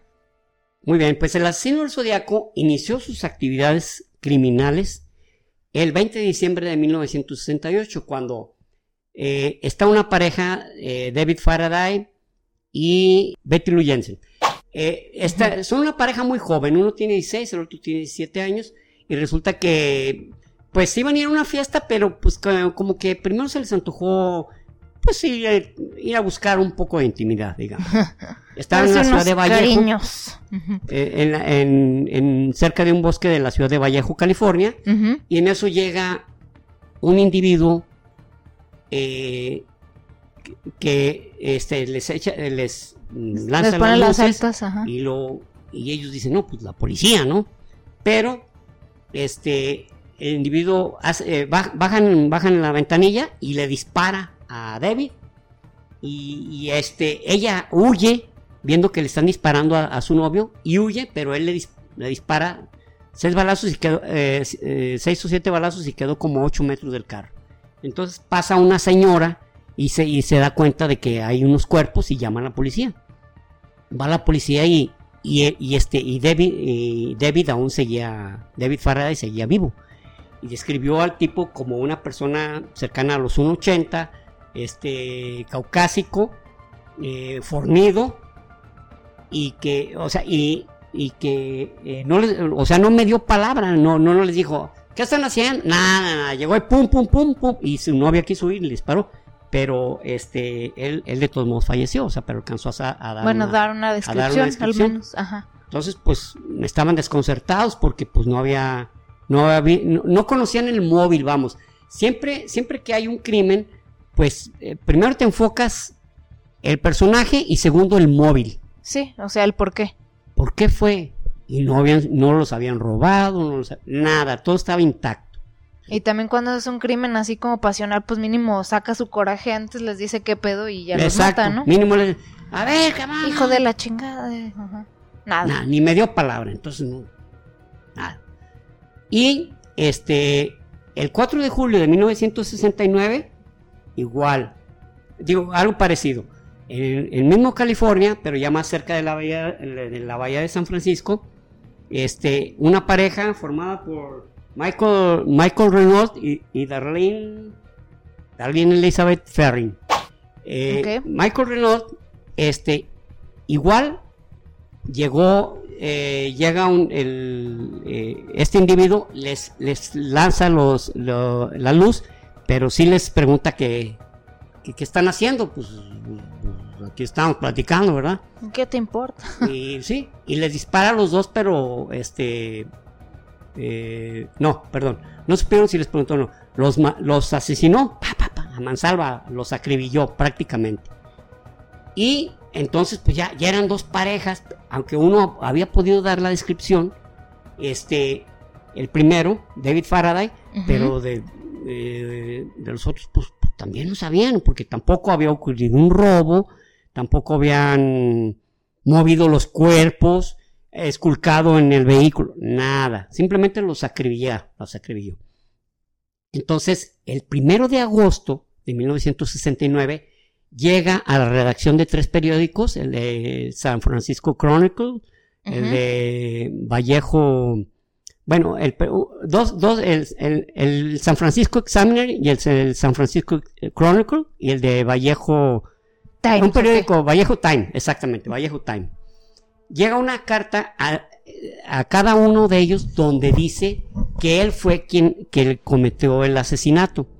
Y les dice que va a seguir asesinando y que más vale que, que, publiquen sus cartas porque si no pues va, va a matar más y que va a matar, o sea, inclusive da el número, va a matar a otros 12 si no publican mi carta. Y las mismas cartas hay, una, hay un criptograma de 404 letras, donde el criptograma, que como sabemos, y para el que no sepa, criptogramas es un, un lenguaje oculto, lenguaje oculto, donde había símbolos desde numéricos, de letras griegas, eh, imágenes, un solecito, por ejemplo. O sea, había diferentes y eh, los criptogramas eh, pueden, pueden ser de diferentes tipos, pueden ser lineales, pueden ser circulares, según cómo quieran dar el mensaje. O por sustitución, este parecía ser por sustitución. Por sustitución quiere decir que si pones un la letra Q, por ejemplo. Entonces, pues de pronto pues no, sabían ni, qué le estaba queriendo decir. Y ya una pareja una pareja que les, le gustaba esos juegos. Sí, que eran profesores, ¿no? Que eran profesores, exactamente. eh, no recuerdo su, no sé si recuerdo su No, no recuerdo su eh, ah, eso pidaban Donald y Betty Harden. Ellos, ellos lo descifran, pero hubo una partecita que no. Pero el, el, el, de este, el, lo que escribió era algo, digamos, no. no pues porque decía, si descifran este criptograma, van a saber quién soy. Ajá. Entonces dijeron, pues y cuando ellos, cuando los Harden dicen, ya lo desciframos, dicen, ah, ¿quién es? No, pues no sabemos. Dice puras mamadas. ¿Qué es lo que dice? Dice que, que, que él le da mucha satisfacción asesinar. Y que va a matar más, que ya lleva como 100. ¿Sabe dónde los sacó, verdad? Pero que ya lleva muchos y que él está muy contento de matar. Y que los está matando porque cuando él muera, ellos serán sus esclavos en, el otro mundo. Entonces, pues cada uno que él mate serán sus esclavos. ¿Verdad? Pues eh, no, sé, dónde lo. Porque así, funciona eso, ¿verdad? Pues sabes. Imagínate, todavía te mate y luego todavía va a ser su esclavo. No, no, no mates, no quiero ser tu esclavo. Claro que sí, güey. Pam, pam, pam, pam. Y no te voy a pagar para que se no, pues tu esclavo, cállese, cabrón. Entonces, este. No me responda. No me responda hoy. Pero hubo una partita que no la, no la pudieron descifrar. Entonces, este. Y vieron, bueno, pues este. Y vuelve a enviar después otra carta donde amenaza, donde dice que trae ganas de matar, Ando aburridón. Ando aburridón, voy a matar. Y que iba a matar, que iba a, ir, a irse contra un camión de niños. Ah, sí. Y que los iba a matar a todos. Entonces, también imagínense el, estado de pánico, Que ya, pues, entonces, cada, cada, cada autobús escolar, pues, ya traía que traer una patrulla por ahí pegado con ellos. y, y, este, y pues, los, igual los trasladaban, y pues, no sabían ni por dónde les iba a llegar. Entonces, este, pero no, no tenía ni una sola pista. El tipo era verdaderamente muy listo, no dejaba algún tipo de huella o, ah, algo, o sea, no, no, había cómo llegar hacia él. Y después comete otro, otro crimen, igual con una, con una pareja, también los mata, pero ahí también sobrevive el, el, el, hombre. El, individuo. Pero a esta pareja les llegó y les dijo que, andaba huyendo, que quería irse a la, a la frontera con México y que necesitaba, que no les iba a hacer nada pero que por favor, pues no se pusieran resistencia y los amarra y los apuñala cantidad de veces. A la mujer le, dio 80 puñaladas. Inclusive se cree que el tipo era misógino porque se ensañaba con las mujeres. Si al hombre le disparaba una o dos veces, a la mujer eran 10 balazos y, y hasta eran la apuñaló hasta que quedó deforme. Aún así el tipo sobrevive y lo describe, pero dice que traía como una especie de capucha el Ku Clan y los lentes, porque el otro también lo había escrito que traía unos lentes, pero aquí él traía en esa bolsa unos lentes y que el tipo era corpulento, como de un 80, y que hablaba con mucha seguridad y que como no, que como parecía que conocía la metodología de la, de la, de la policía, de, de, la manera de actuar de la policía, de cómo iban a llegar y qué les iban a decir, etcétera. Entonces, pero pues también sobrevive la mujer, ¿no? Tal parece que era misógino. Y entonces, este, vuelve a mandar una carta donde dice que, pues, que va a seguir asesinando y que pues está esperando que lo atrapen. A ver, agárrenme, agárrenme si son tan gallos. Y posteriormente... Yo creo que ahí se inspiró en el Jack el Destripador, ¿no? En las cartas. En las cartas sí se parece mucho, ¿no? Eh, eh, eh, este, de, escribirles a los periódicos, y... decirles, ¿sabes qué? Este, no me van a atrapar y soy muy chingón, soy más inteligente que ustedes, no pueden hacerme nada. Puede ser que se haya inspirado en, Jack el Destripador y también hay otra, otra connotación parecida, el contra las mujeres. Que sea contra la mujer, que sea contra la mujer. Exacto. Entonces, eh, posteriormente, un individuo que se llamaba, un, un, taxista que se llamaba Paul Stein, este, una persona le pide que lo lleve, y, lo, y ya cuando lo lleva al domicilio, en vez de pagar, le dispara, quema ropa. Y sale corriendo. Entonces la policía llama porque vieron el, crimen unos vecinos. Y llega la policía a tiempo. Y al mismo vecino del zodiaco le dijo, oye, no han visto. Pero el, el, el error fue que a ellos tenían la, la ¿cómo se dice? Descripción. Descripción de que era un afro, afroamericano. Entonces ellos le preguntan a él, oye, ¿has visto un afroamericano? No, lo he visto, no, no. Uy, ah, bueno, mucho cuidado porque anda asesinando gente. Ay, qué bueno que me dijo. Y, y, después él se burla y les dice que era él. Dijo, ¿sabes qué? Hasta a mí me preguntaron. Y aparte, este. Dijeron que eran afroamericanos. Que eran afroamericanos, son, son pendejos. Por, eso dice, por eso nunca me van a atrapar, porque son hasta menos. Y hasta la, hasta la fecha no se sabe cómo ocurrió esa confusión. Porque la policía dice, es que es información que recibimos. Y los que, los que hablaron dijeron, no, ¿cuándo dijimos eso? Oh, que la chingada. Entonces, pues ya, ahí se quedó no el tema. Entonces, ya hasta 1970 eh, iba una, una, una, mujer que se llamaba Kathleen Jones. Kathleen Jones. Ok. De 22 años traía un niño. Ya, esto ya, ya estamos hablando de 1970, en junio de 1970.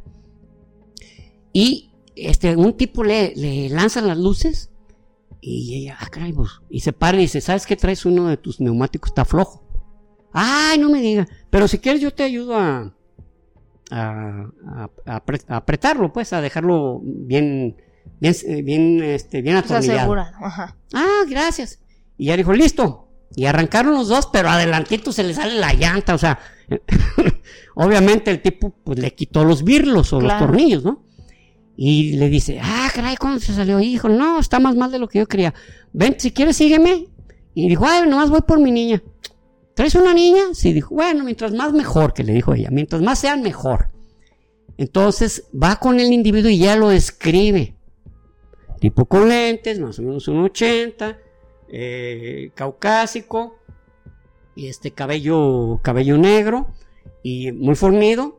Y, entonces ella le dice que va a un centro comercial y al mismo tiempo ahí hay una llantera para que pues, la acompañen, pero el tipo se pasa y se pasa. Entonces ella, cuando le estaba diciendo, oye, oye, pues se da cuenta que pues nunca le va a llevar a su destino. Y en la primera oportunidad donde se para el carro, ella alcanza a salir. O sea, era un asesino serial, digamos que novatón, porque ya por ejemplo uno del cual hablaremos posteriormente, Edmund Kemper, pues les quitaba, les quitaba cómo ah, abrir las manijas para abrir ventanillas para entonces este no, este todavía estaba aprendiendo. Sí, ay, sus pininos.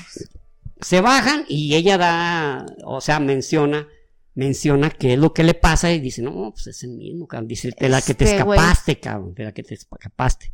Porque es el asesino del zodiaco. Posteriormente, como es normal, pasó con Jack el Destripador, que no ocurriera en los, a principios de los 70 Llegaban cartas y cartas y cartas y cartas diciendo, yo soy el asesino del zodiaco, y agárrenme si pues. Lo que sí es que él tenía un símbolo que, que es como un círculo, con una cruz, donde o era, o es el símbolo de una mirilla, de, un, de, un, rifle. de un rifle, o es una cruz celta. Cruz celta puede ser porque la cruz celta, no más que la cruz celta es cristiana totalmente, o sea, un, más largo. Más largo y en medio donde se cruzan eh, el patibulum y el, el, spat, el, spit, y el spite y el patibulum, donde se cruzan, se pone un círculo. Entonces, este, pues a lo mejor, pero no se sabe. Y él mismo se llamó a sí mismo asesino del zodiaco.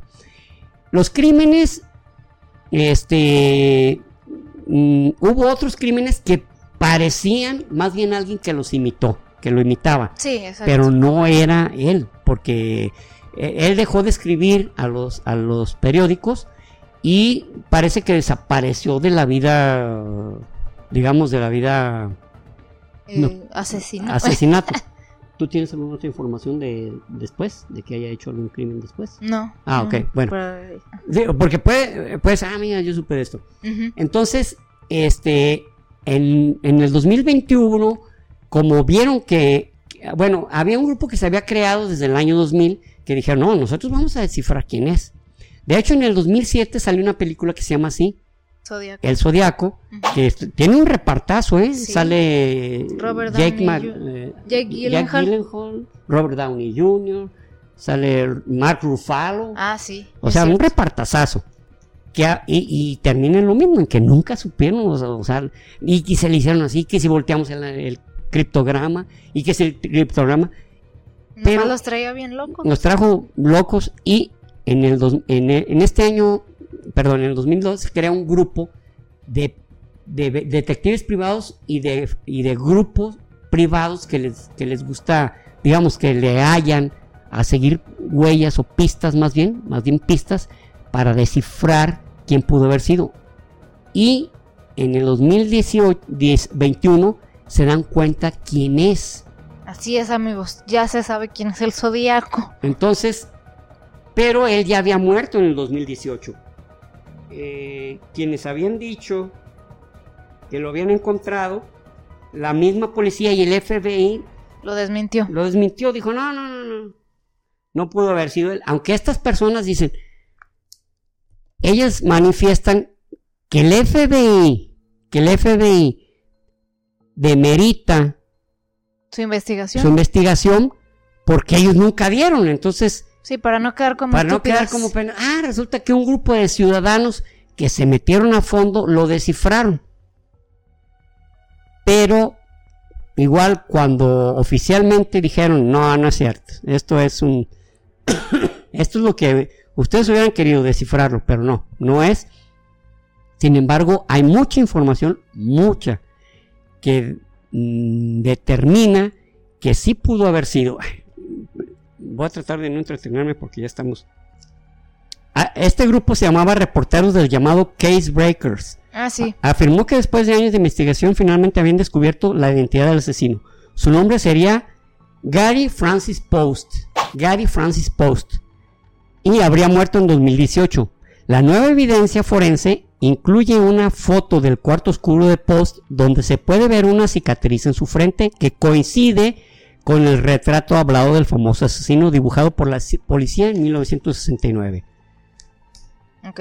Estas pistas incluyen cartas desclasificadas del asesino del zodiaco que revelarían que Post es el asesino, según dijo a Fox News. La exagente de contrainteligencia del ejército estadounidense, Jen Bukolza. O sea, ella era agente, eh, ella fue la que más le molestó. Jen Bukolza era agente de contrainteligencia este, militar y dijo, ¿cómo, cabrón? No, en su nota se eliminaron las letras del nombre completo. Aquí está la clave de cómo supieron, o, la clave principal. En una nota se eliminaron las letras del nombre completo de la publicación para mostrar otro mensaje. Así que tienes que saber el nombre completo de Gary para encontrar este anagrama, explicó Buchholz y afirmó. No creo que nadie haya descubierto otra manera. Entonces, eh, este, en, una, en, las cartas, en cada, en cada carta que envió el zodiaco, hay una frase que, por así decir, dice, envíenselo al editor, envíeselo al editor. Ah, sí, es cierto. Entonces, al, ese, eh, ese ya es un anagrama, ya no es un criptograma, porque el anagrama sí, son letras cambiadas. tienen las letras y, da el nombre de Gary Post. Ah, cabrón.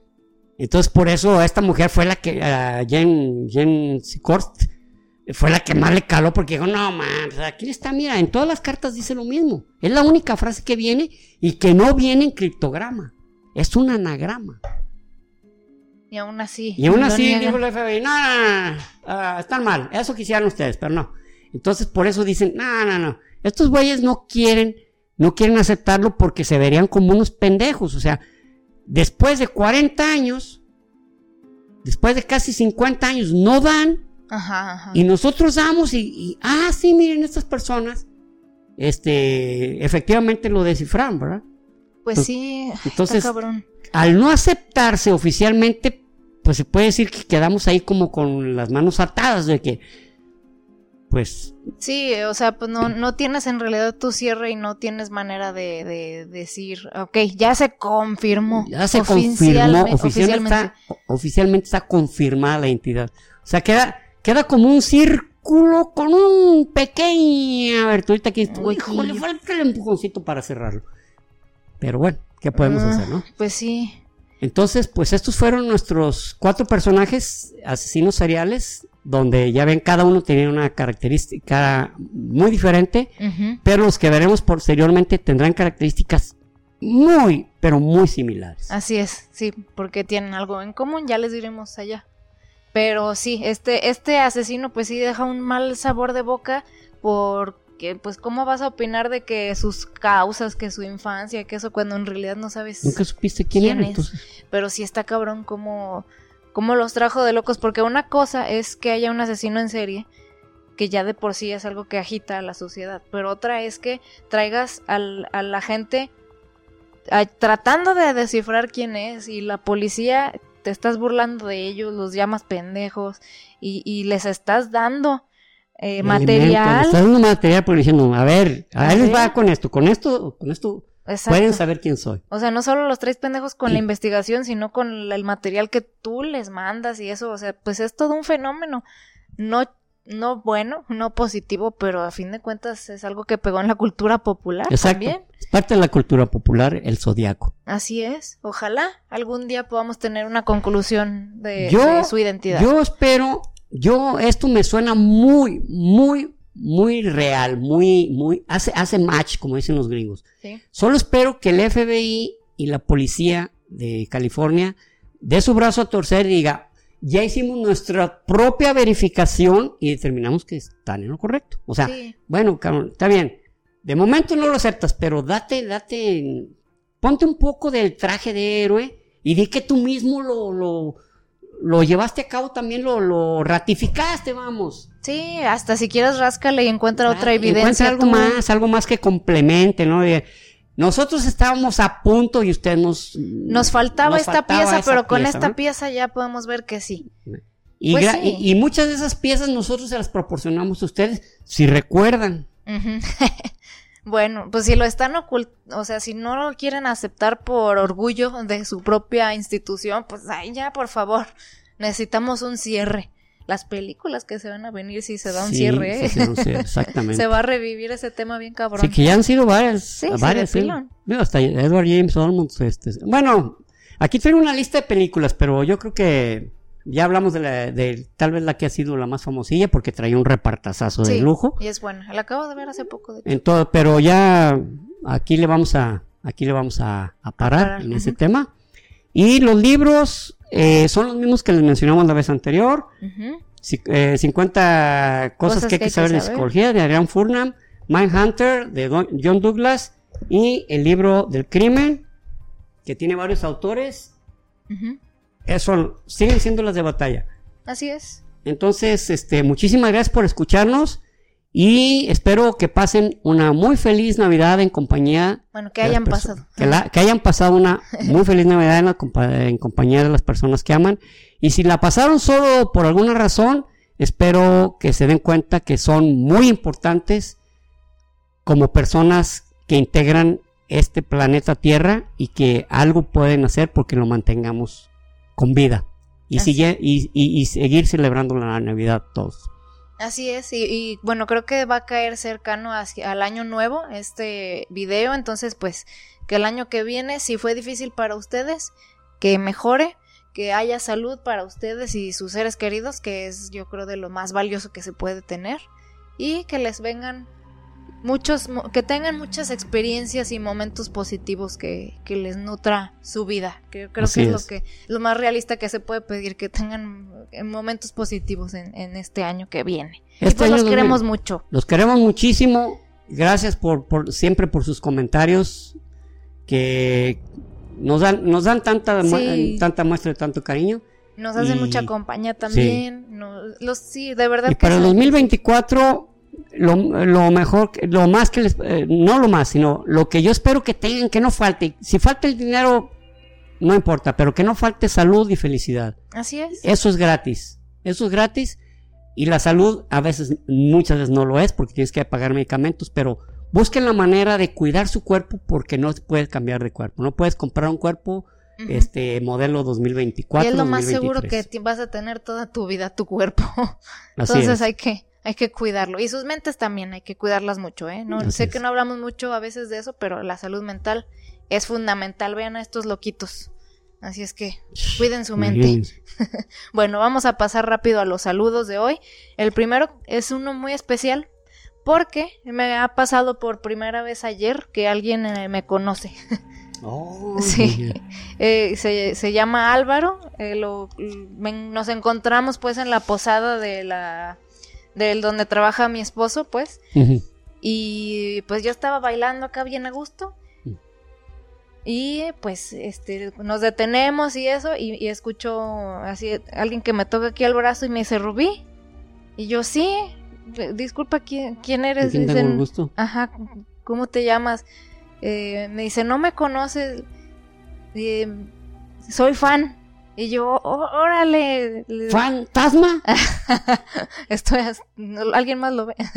no, soy fan, mira, y me enseña el, de Spotify, de cuando le, que le sale, pues, que es de los podcasts que más escucha, que escuchó en el año.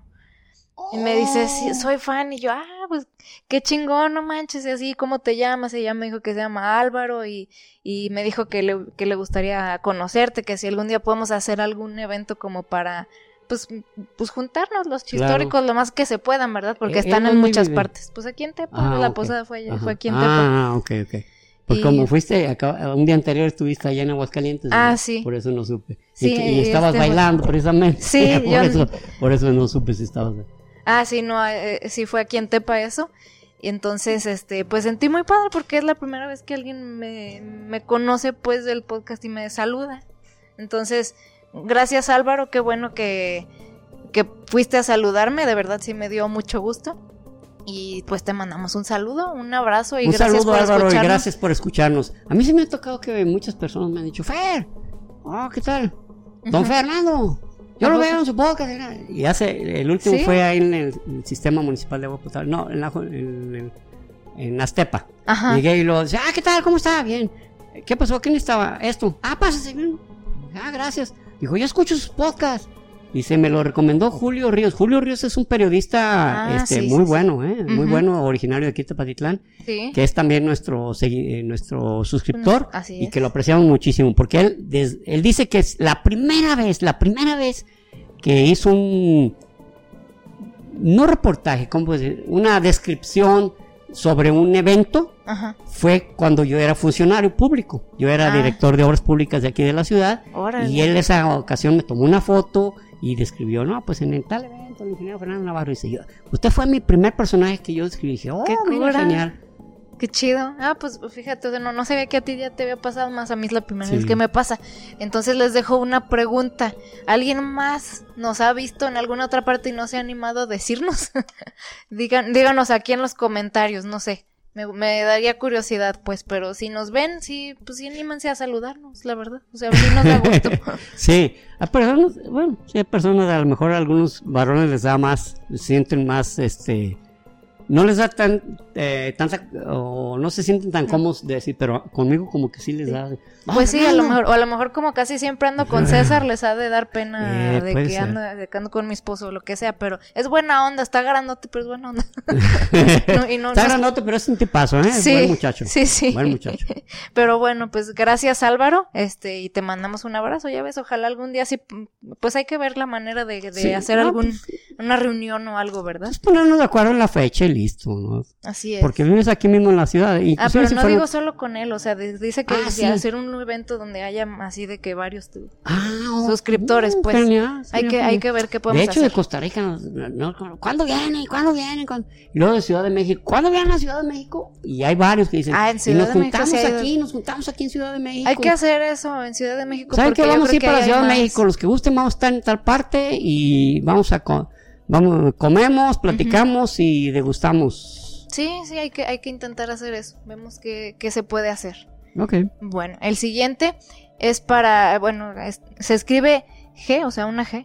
Mandio alzate. sí. O mancho alzate. Ay, ya no sé cómo lo escribí, pero bueno, tú, tú sabes quién eres.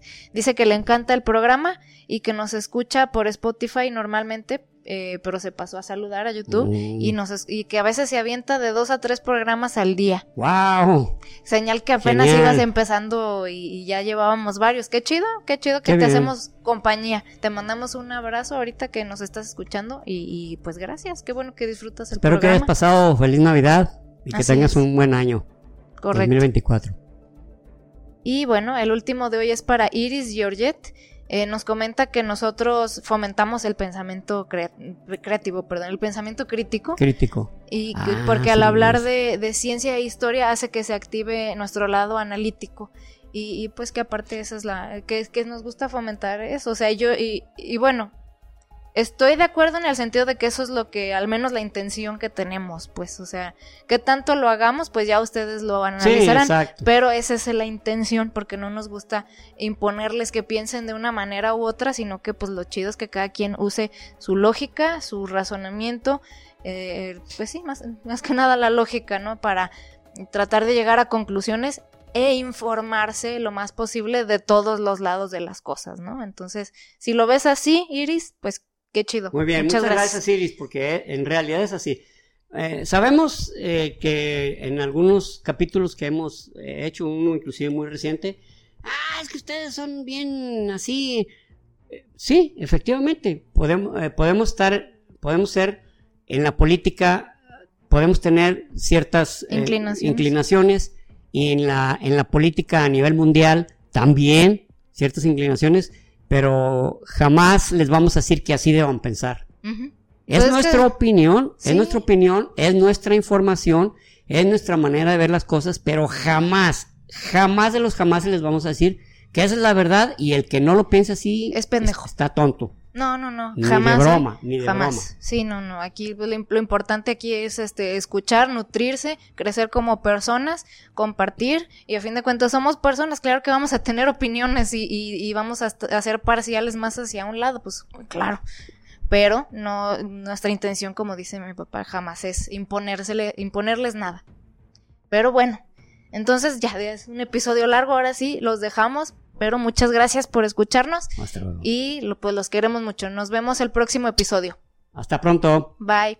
Y recuerden, prohibido, dejar, de aprender.